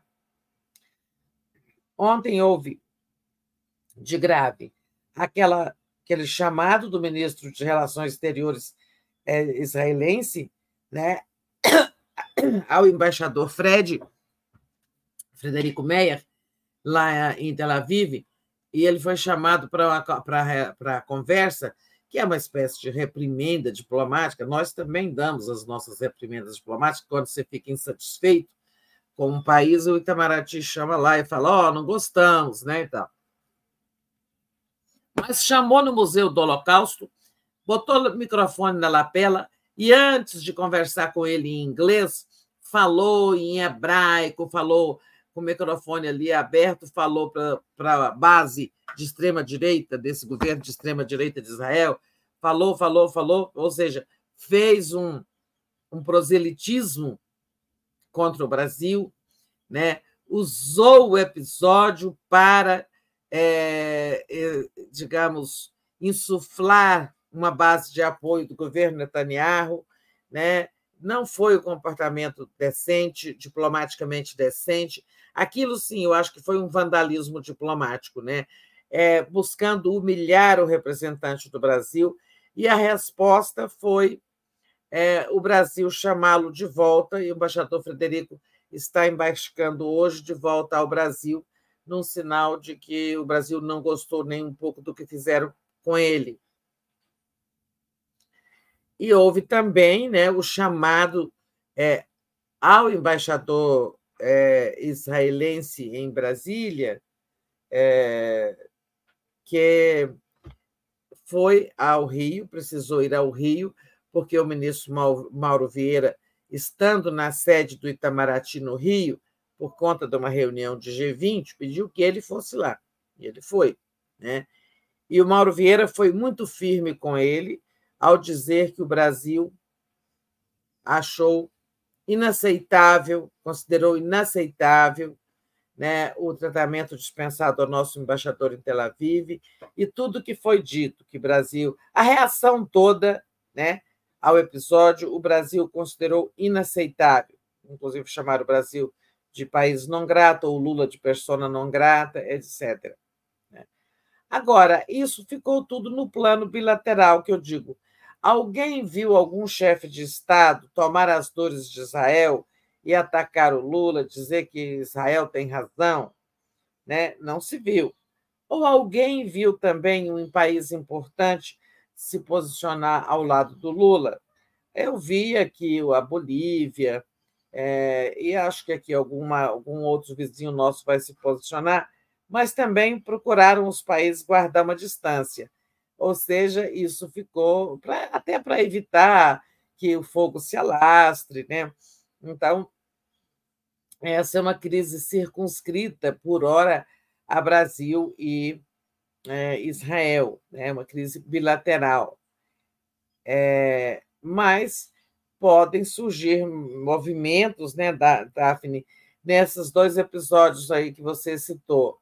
Uh, o Anthony Blinken, secretário de Estado dos Estados Unidos, está chegando a Brasília, ele vai ter encontros com a diplomacia e com o presidente Lula. Eu não, não vou arriscar-me a dizer, a, a, a, prever o que, o que fará o Blinken, o que ele dirá. A gente sabe, Israel, eh, Estados Unidos tem Israel como um grande aliado, aliado preferencial, menino mimado dos Estados Unidos, né? Agora, os Estados Unidos estão mudando de posição, né? Ele, é, o Blinken está aí trabalhando para aprovar no, na, no Conselho de Segurança ONU, da ONU uma resolução pedindo cessar-fogo bem parecida com aquela que o Brasil quase aprovou, quer dizer, na verdade, o Brasil aprovou, ela só não vingou bem no começo dessa guerra, ela só não vingou porque os Estados Unidos usaram seu poder de veto no Conselho de Segurança e vetaram a resolução brasileira, que foi o documento que mais reuniu apoios e esteve mais próximo né, de uma solução para a guerra lá ainda no seu começo, no ano passado. Isso foi, deve ter sido em final de outubro, começo de novembro, já não me lembro a data certa. Agora, quando a coisa está realmente completamente descontrolada, né, com Israel ameaça com uma matança se invadir, se bombardear a cidade de Rafa, na fronteira com o Egito, onde estão milhares de, de palestinos refugiados fugindo lá das áreas que estavam sendo mais bombardeadas, norte de Gaza, e, e os Estados Unidos agora querem um cessar-fogo. Eles estão mudando de posição, inclusive por conta do péssimo, da péssima repercussão, inclusive eleitoral, para o presidente Biden, que é candidato à reeleição. Né? Bom, o Blinken vem aqui, não sei, não vou arriscar na, a dizer nada, né? Porque a gente nunca aposta é, em coisas, em, em, em falas vindo do poder americano. Mas acho que o assunto vai entrar nas conversas, ainda que não haja qualquer declaração. Né? É, e acho que tem um efeito. A fotografia do Lula ao lado do Blinken é, já, já será importante. Né? E tem a reunião dos chanceleres, né, os ministros de Relações Exteriores do G20, no Rio de Janeiro, aí na Marina da Glória. Olha que paisagem que escolheram para essa reunião, né? Muito bonita aqui, ali. É, essa reunião não é deliberativa, não tem documento a ser assinado, por isso Mauro Vieira já está no Rio, essa reunião é importante, porque ela vai balizar né, os trabalhos do G20 ao longo deste ano, em que a presidência do grupo será está já sendo exercida pelo Brasil. Também não vou dizer que possa sair dali alguma coisa, né, alguma declaração, mas sem dúvida é uma oportunidade boa para o Brasil é, de, né, assim, de forma não oficial, contextualizar para os seus parceiros do G20, é, o que, que foi dito, o que, que o presidente quis dizer. É, ele estava numa coletiva e o que ele disse, eu repito, não houve comparação. Ele disse aqui: o que está acontecendo em Gaza não tem um precedente histórico a não ser o Holocausto. Né? Isso não é comparar, né? é colocar em ordem de grandeza, a meu ver eu vi. Então, eu acho que esses dois episódios, Daphne, esses dois eventos, né, a chegada do Blinken e a reunião dos, dos chanceleres do G20, são boas oportunidades para o Brasil trabalhar essa questão junto seu, a outros interlocutores. No mais, eu acho que a história dará razão ao Lula. Chegou a hora de parar com aquela carneficina. Acho que os Estados Unidos vão agora tomar uma posição mais mais ativa, mais proativa né, é, aprovando essa resolução, é, tem lá toda uma crise econômica também, Israel está enfrentando dificuldades econômicas. Agora, se os Estados Unidos disserem parem, porque não vamos ajudar, tenho certeza que eles param. Né? E acho que os Estados Unidos estão chegando né, no momento de tomar uma atitude mais consequente, inclusive pelos próprios interesses deles ali, interesses internos do Partido Democrata. Vamos ver o que acontece. Eu vi, é, ouvi rapidamente que estavam discutindo, que alguém comentava é, a alguma coisa sobre a entrevista de ontem, né? Exato. É, a gente teve aqui algumas, é, digamos assim, uns debates aqui é, comentando, é, repercutindo a entrevista que vocês fizeram ontem com o professor Michel German e o posicionamento dele, Tereza. Tereza, é, deixa eu aproveitar e, que enquanto só estão mexendo com a pai e não estão furando o chão, e ler os superchats aqui, tá? E aí eu passo para vocês e tá. fecho meu microfone. O Carlos Alberto diz: é, política é jogo de xadrez. Os mesmos que chamavam Lula de covarde por não romper com Jael são os mesmos que o atacam. Derrubar Lula é caminho para costurar anistia. aliança foi para derrotar Bozo, não para apoiar governo progressista. O Cláudio Alves diz: a ideia é defender Israel, atacar Lula ou ambas. Está falando da imprensa, né? Da, dessa é, imprensa é. corporativa. O, a Ivone Castro, bom dia, maravilhosas. Podem repetir tudo que já foi dito, porque eu comecei a assistir agora. É verdade, muita gente começa a assistir mais tarde, né? E muita gente sai também é, depois do primeiro horário, porque, enfim, são horários de trabalho e as pessoas têm seus compromissos. Então, o bom dia é bem extenso aqui, a gente traz vários pontos de vista. Tarso Breno, PSB é o centrão da esquerda. Lula tem razão, sim. Falando desse ataque, entre aspas, internos interno aí dentro da frente ampla que o Lula vem sofrendo também. Gilberto Luiz, em 1948, carta ao New York Times, assinada por Einstein e Hannah Arendt, comparava o Freedom Party, antecessor do partido de Netanyahu, aos métodos e filosofia dos partidos nazistas e fascistas. Lula tem precedente. E o Daniel, a mídia está armando um novo golpe via impeachment. A gente vai falar disso daqui a pouco, Daniel, é o nosso próximo assunto. Mas, Tereza, passo para você e você ia falar da entrevista do German, me parece. É, sim. Pois é, nós vamos falar dessas, ah, dessa exploração da política interna, né? É, mídia a gente já falou um pouco, agora depois a gente vai falar de pedidos de impeachment, tudo isso. Mas antes, ficando, a entrevista do Michel German, a primeira, é, ele externou isso exatamente quando eu disse que, a meu ver, é, não tinha havido comparação, e sim é, uma colocação, digamos, do que está havendo em Gaza na linha do tempo, como algo é, que só teve como precedente grave, tão grave, o, o, o que houve no Holocausto, embora Lula, como sabemos, nem usou a palavra Holocausto. E aí ele disse que não, que discordava de mim, que na verdade houve comparação e que é, ele disse que essa ele considera que toda a postura do Lula né, no episódio dessa guerra, dessa carnificina, vem sendo correto.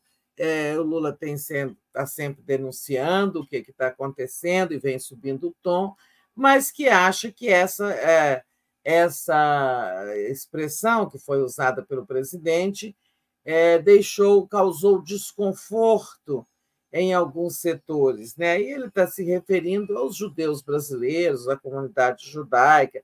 Ele fala assim, setores que, é, de alguma forma, têm lá suas dores com o Holocausto. Né? É, eu confesso até que eu demorei um pouco a entender né, é, que ele estivesse realmente é, dando razão aos críticos do Lula. Né?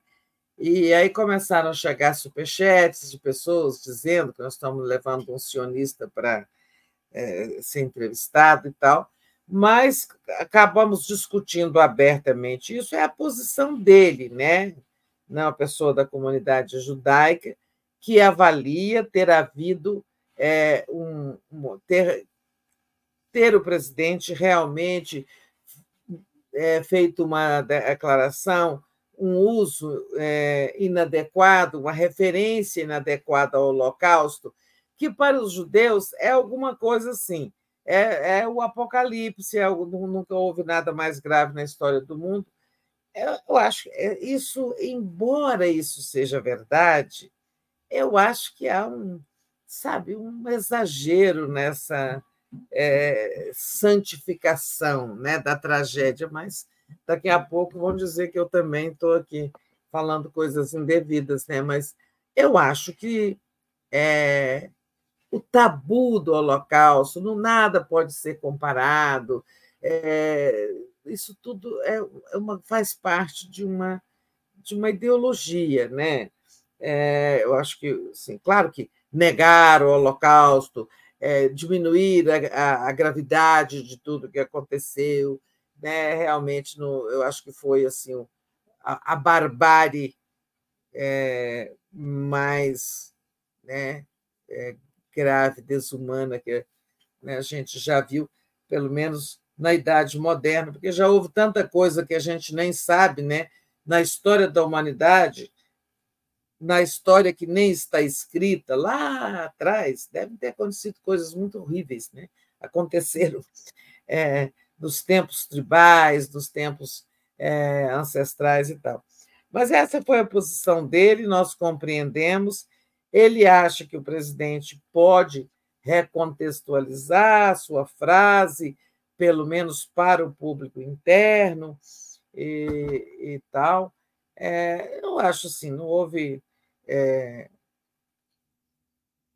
não houve nada, nada ofensivo ao presidente, ele, sempre, ele fez essas colocações sempre em termos elevados, reconhecendo estar o presidente correto ao condenar a carnificina, né, o, o, o genocídio e tudo mais.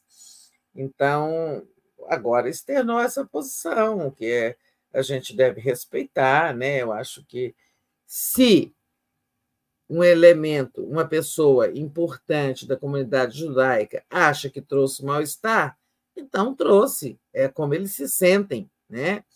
A gente não pode discutir, negar o sentimento do outro. Agora, racionalmente, eu acho que não há motivo para tanto.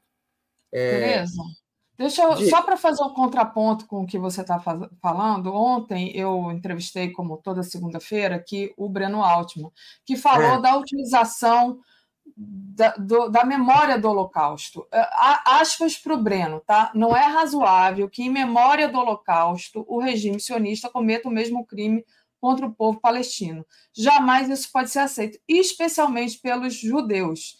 É, e ele diz que o Netanyahu desvia o, o, foco da prática genocida que ele comete, né, colocando a discussão a respeito do Holocausto. Então, assim, é como utiliza de forma é, ruim a memória do Holocausto, que é uma memória, é, inclusive, como você disse, né, é, que tem a ver com os afetos do, do povo judeu, para é, esconder o genocídio que está sendo cometido agora e que isso devia ser, é, digamos assim, é. tolerado pelos, pelo povo. É, dessa pelos próprios judeus, né? Isso. Eu, eu também acho que os próprios judeus não deviam permitir que a memória do Holocausto é exatamente isso que o Breno disse. E ontem foi o exemplo máximo dessa utilização do, da memória do Holocausto para justificar o que está sendo feito em Gaza, para tentar unificar o país, né, Israel, unificar o povo israelense, onde a impopularidade do, do Netanyahu é altíssima, beirando 80%. Então, usou o Holocausto para também tentar fazer uma, criar uma coesão interna, né? É, reduzir o isolamento internacional do Netanyahu, mas isso eles não conseguiram, né?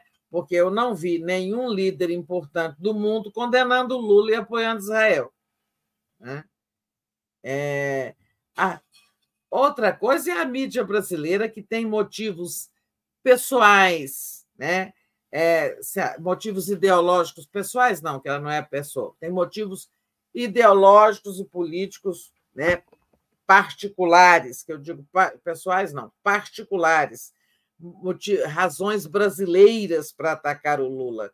Não estão atacando Lula por razões de solidariedade ao povo judeu, mas sim é, para aproveitar a oportunidade de desgastar internamente o presidente. É isso que a mídia busca. Alguém perguntou aí: a mídia está agindo assim para criticar, atacar o Lula ou para defender Israel? Né?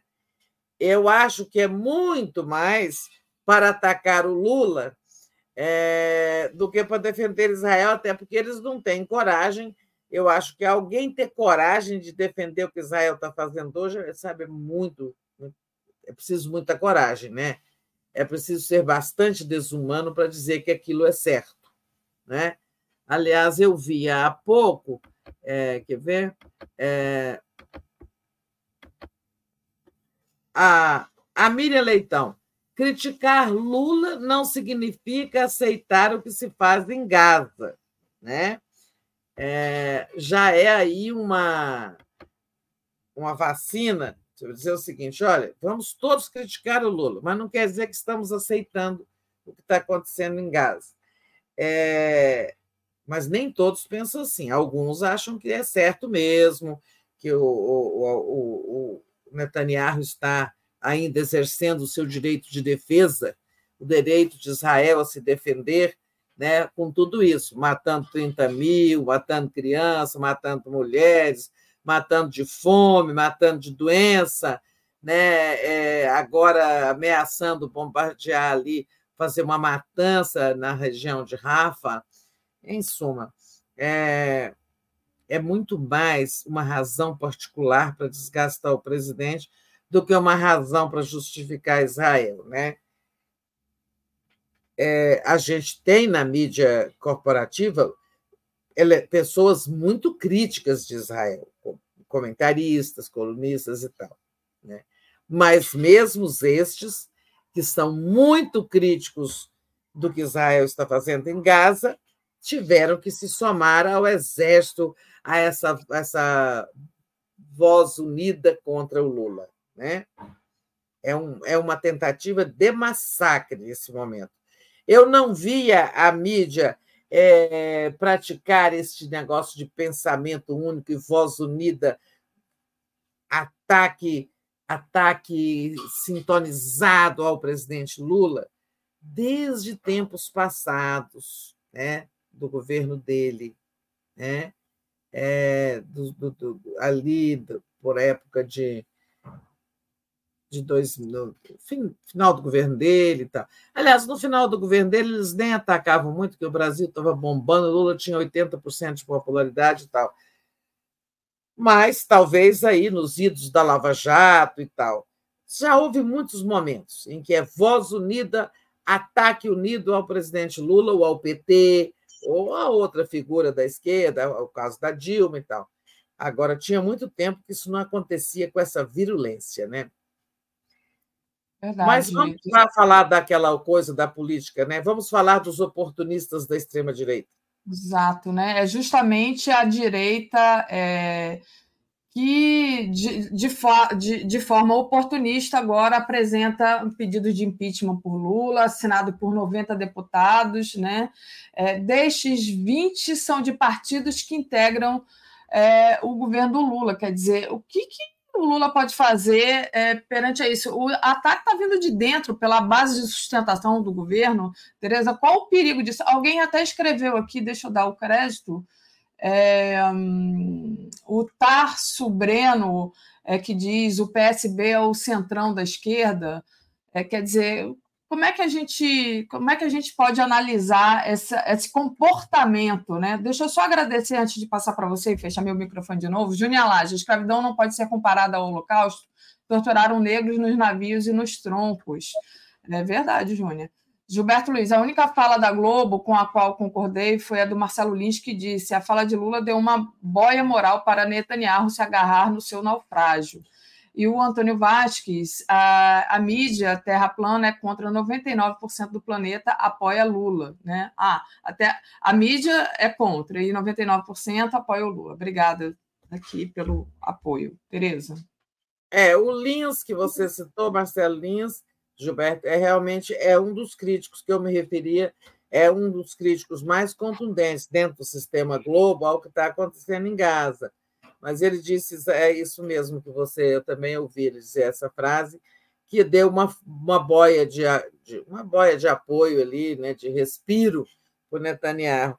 Mas esse respiro do Netanyahu é apenas interno.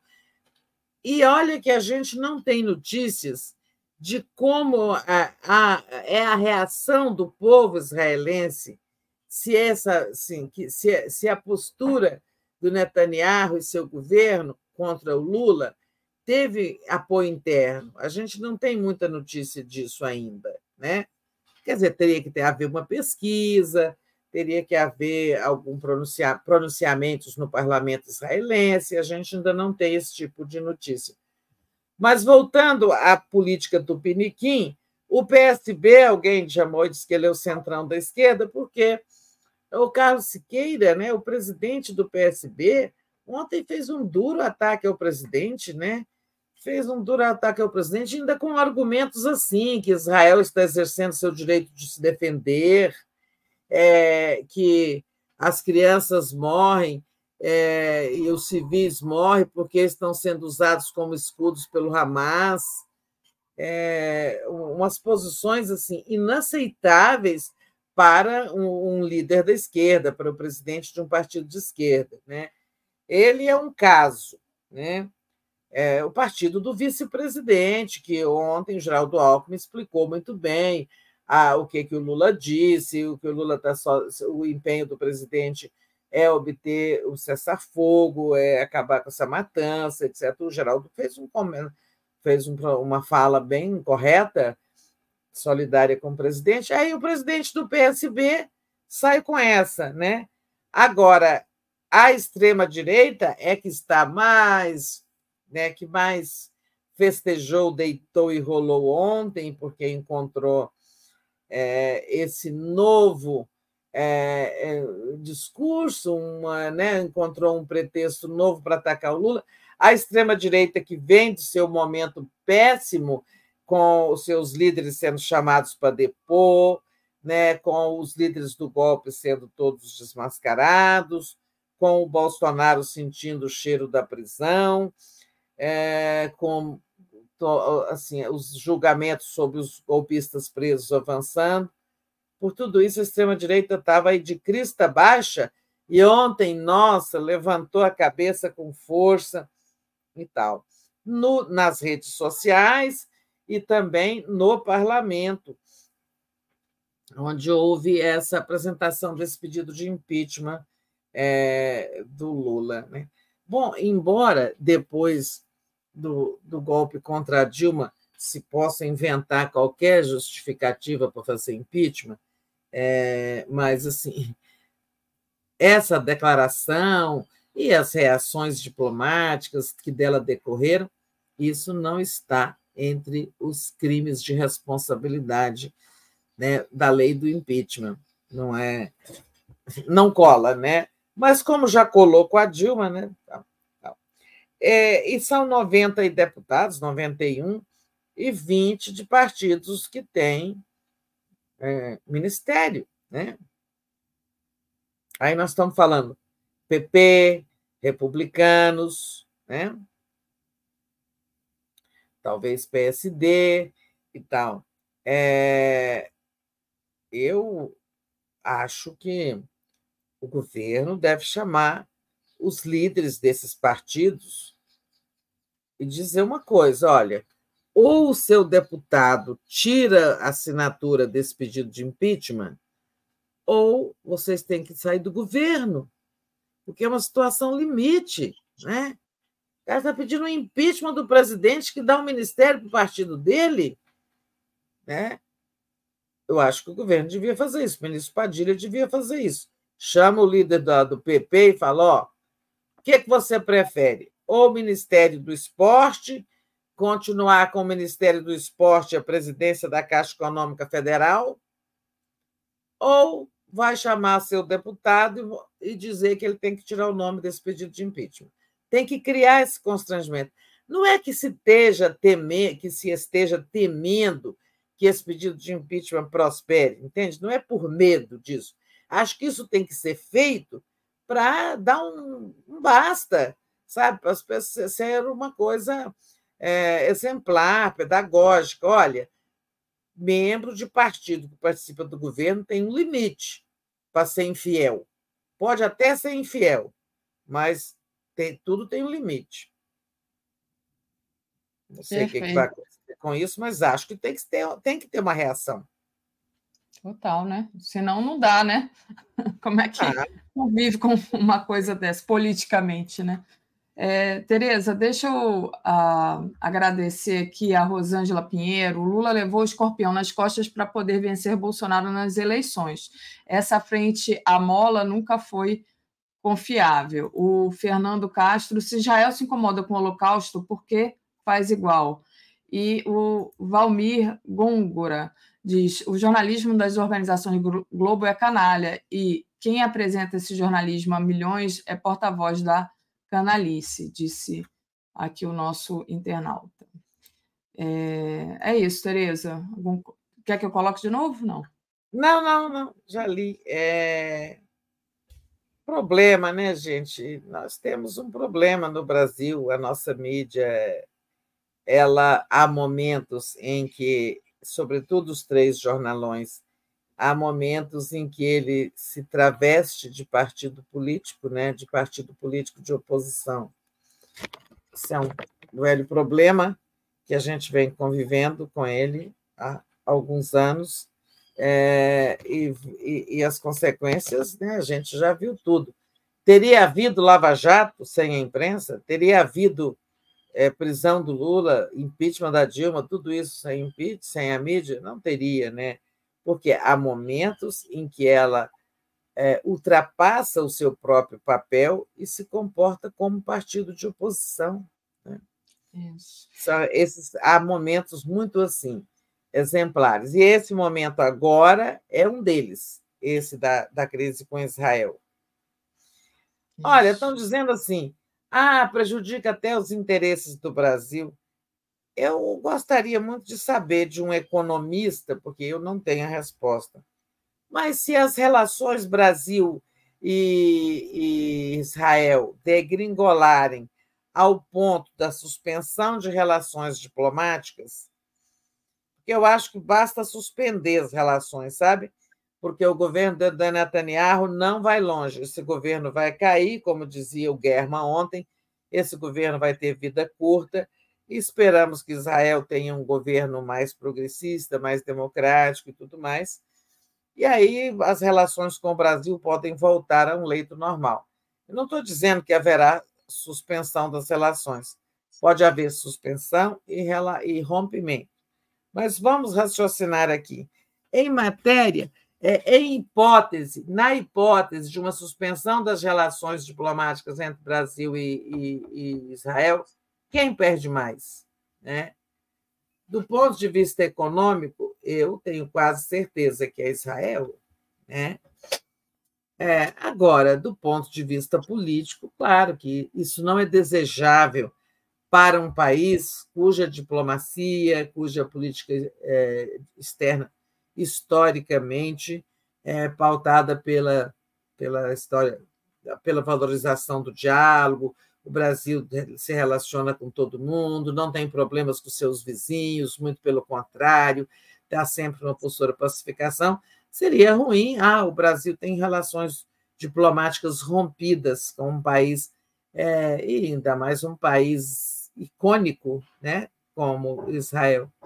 Mas é, tudo está no horizonte, até mesmo isso eu acho que está no horizonte tanto a dissipação da crise, é, eu acho que talvez o Lula vá fazer uma fala, uma fala sobre o que ele disse, mas dizendo que não é para Israel que ele está falando, não é pedido de desculpas a Israel, que ele está falando para os judeus do mundo, do Brasil e do mundo.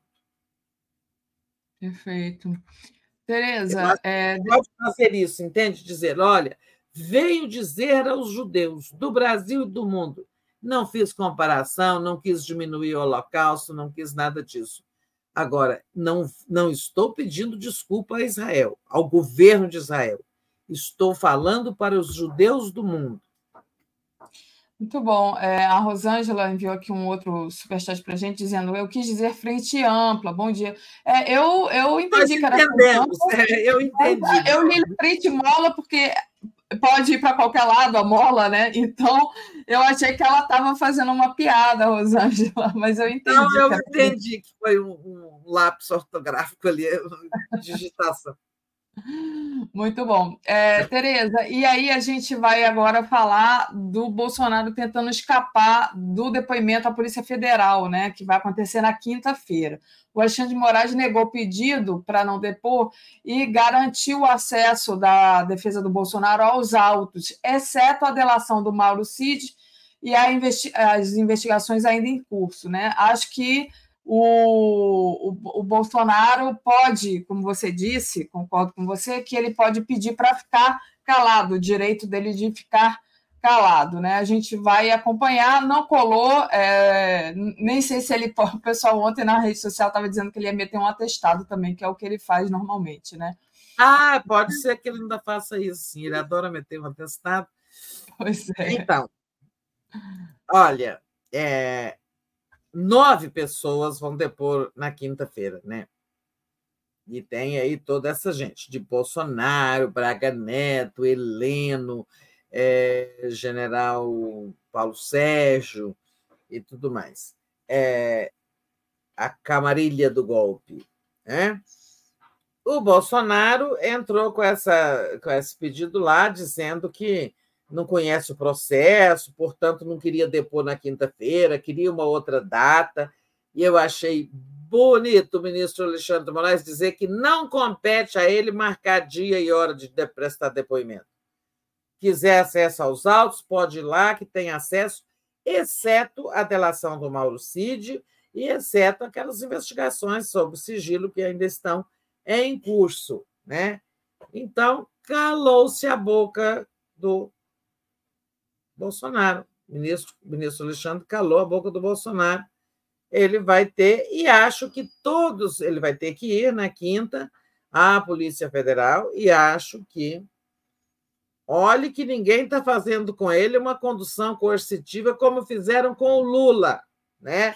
Uma condução coercitiva que o Lula poderia, falou, se tivessem me chamado, eu teria ido prestar depoimento espontaneamente, não precisava ter vindo da minha casa com metralhadora, levantando, olhando debaixo dos colchões, acordando minha família de madrugada. A gente né, se lembra do presidente Lula dizer isso. Que ele não foi convocado, ele teria ido lá prestar e tal. O, o Bolsonaro está sendo convocado e vai pode ir lá de espontânea vontade não se está fazendo contra ele a, a, a, busca coercitiva, a condução coercitiva. Então, ele aproveite essa oportunidade, aproveite que está sendo tratado com o devido respeito legal, com o devido dentro do devido processo legal, é, com todo o direito de defesa garantido, né? Bolsonaro devia aproveitar e se comportar direitinho, porque não tem ninguém fazendo processo de exceção contra ele, como foi feito contra o Lula. Né? Agora, eu acho que ele e esses generais e todos esses capitães do golpe, generais e capitães do golpe, eles vão todos invocar o direito de se calar, é, de não alegando que não podem produzir provas contra si, né? Então, nada vão dizer. Acho que eles vão ficar calados. Acho eu, né? Mas o bom é que é, o processo está andando e tabus estão caindo por terra. Ao ver generais tão poderosos, né? Ah, que até pouco tempo eram tão valentes, tão poderosos, indo lá prestar depoimento de mansinhos, é sinal de normalidade, sinal de que as coisas andam, de que as coisas funcionam. Tereza, antes da gente falar do Dino, queria só apresentar para você, não sei se você chegou a ver essa matéria aqui, mensagens encontradas em celular de CID revelam plano para beneficiar militares caso o plano golpista falhasse. Em mensagem enviada ao tenente-coronel Sério Cavalieri, o ex-ajudante de ordens de Jair Bolsonaro disse que militares estavam muito disciplinados. Eles estavam ali combinando, caso a tentativa de golpe falhasse, deles serem conseguirem é, aposentadorias especiais e tudo mais, né? E estavam discutindo isso. Eu posso até ler a matéria para você, mas mais uma vez é, aponta essas, essa troca de mensagens que eles sabiam muito bem que eles estavam é, cometendo crime, que depois e, e que tinha esse racha dentro é, entre os militares, né? Militares que concordavam com, a, com o golpe com, e militares que não estavam tão certos em relação a isso, né? Enfim. Eu não li essa matéria, Daphne, mas pode você mesma comentar ela. É, né? é isso, não, é, é só para dar a notícia, né? Mensagens obtidas pela Polícia Federal revelaram que os tenentes Coronel Mário Cid e o Sérgio Cavalieri conversaram para mudar o resultado das eleições e até mesmo conceder benefícios para os envolvidos na trama golpista, caso o plano desse errado. É uma segunda Folha de São Paulo, dia 19, ontem, né? Cavalieri abordou o CID questionando a possibilidade de concessão especial para militares da ativa deixarem a carreira com aposentadorias proporcionais caso os planos de intervenção falhassem. Então, ele estava uhum. tentando ali é, a, arrumar a vida, né? Caso não desse certo. Mas o que eu queria apontar é justamente a, certeza que eles tinham que, primeiro, podia dar errado, porque nem todos os militares estavam a favor, e segundo, que estavam cometendo crimes, né? Também. Não, gente, é, essa proposta dele aí de serem aposentados com aposentadoria proporcional ao tempo de trabalho, né? Ele, ele aventa isso, não é? Isso. Exatamente, é exatamente isso. Olha, para é vocês verem, ele estava aventando algo até mais, digamos, inferior ao que de fato acontecerá com os golpistas, com os militares golpistas, a não ser que seja aprovada a PEC Flávio Dino. Isso. Que é o seguinte: se é, é, a justiça civil condenar esses militares, por exemplo, do Exército, o Exército terá que aplicar as sanções disciplinares. Uhum. E as uhum. sanções disciplinares é, acabarão sendo é, sim, compulsória, uma, uma espécie de um afastamento das Forças Armadas, mas sem perder o direito à, à, à aposentadoria integral. Né? Então, não é um castigo, é um prêmio. Isso que acontece também com os juízes e promotores, que, quando são afastados da função porque cometeram delitos, também são aposentados compulsoriamente com todo o dinheiro, né, com toda a integralidade dos vencimentos. Na verdade, isso só deixará de acontecer. Eles estavam preocupados né, que se o golpe desse errado, como deu, mas mesmo tendo dado errado, eles só vão se dar mal se a emenda Flávio Dino for, aprov for aprovada. Se ela demorar muito a ser votada, eles vão ficar todos em casa ganhando o dinheiro deles. Né? Não, é, não é um dinheirinho. Por isso que eu achei interessante é, falar sobre isso, né? porque é. justamente calha aí com o assunto Flávio Dino, Flávio Dino que apresentou essa PEC, mas é, vai ter a posse dele né, como ministro do STF. Ele dispensou a festa, parece que vai fazer apenas uma missa depois da posse da quinta-feira, né, Tereza? Exatamente. É... Aqui em Brasília, quando ministros tomam posse no Supremo, em tribunais superiores, é costume ter um coquetel, um jantar, né? Geralmente são organizados pelas associações de magistrado e o ingresso custa caro. Você tem que ser convidado para poder ir, seu nome tem que estar numa lista e você tem que pagar. Por exemplo, do Zanin custava 700 reais o ingresso, mas você tinha que ter sido convidado, né? Uhum. Poder estar lá também. E foi organizado, se não me engano, pela AMB, Associação dos Magistrados do Brasil. É... Teve a festa da recente também, não fui nenhuma delas, tá, gente? Teve a festa da posse do Barroso no Supremo. Vocês lembram que teve a, de dia teve Maria Bethânia cantando, né? Tinha um outro músico importante que acompanhou Bethânia, esqueci, músico instrumentista, né? Estou me falhando, é, mas não tem importância. É, tinha, foi aquela posse, foi bonita a posse do Barroso, na, na, e de noite teve um jantar desses também, com ingresso caro, em que ele cantou, ele subiu ao palco e ele cantou lá alguma coisa, que ele também é chegado na música e tal, etc. Né? É, eu fui recentemente num coquetel para o ministro Lewandowski, em homenagem à sua posse no Ministério da Justiça. E até não pude ficar muito, porque tinha outra coisa, tinha alguma coisa a fazer aqui relacionado com o nosso trabalho.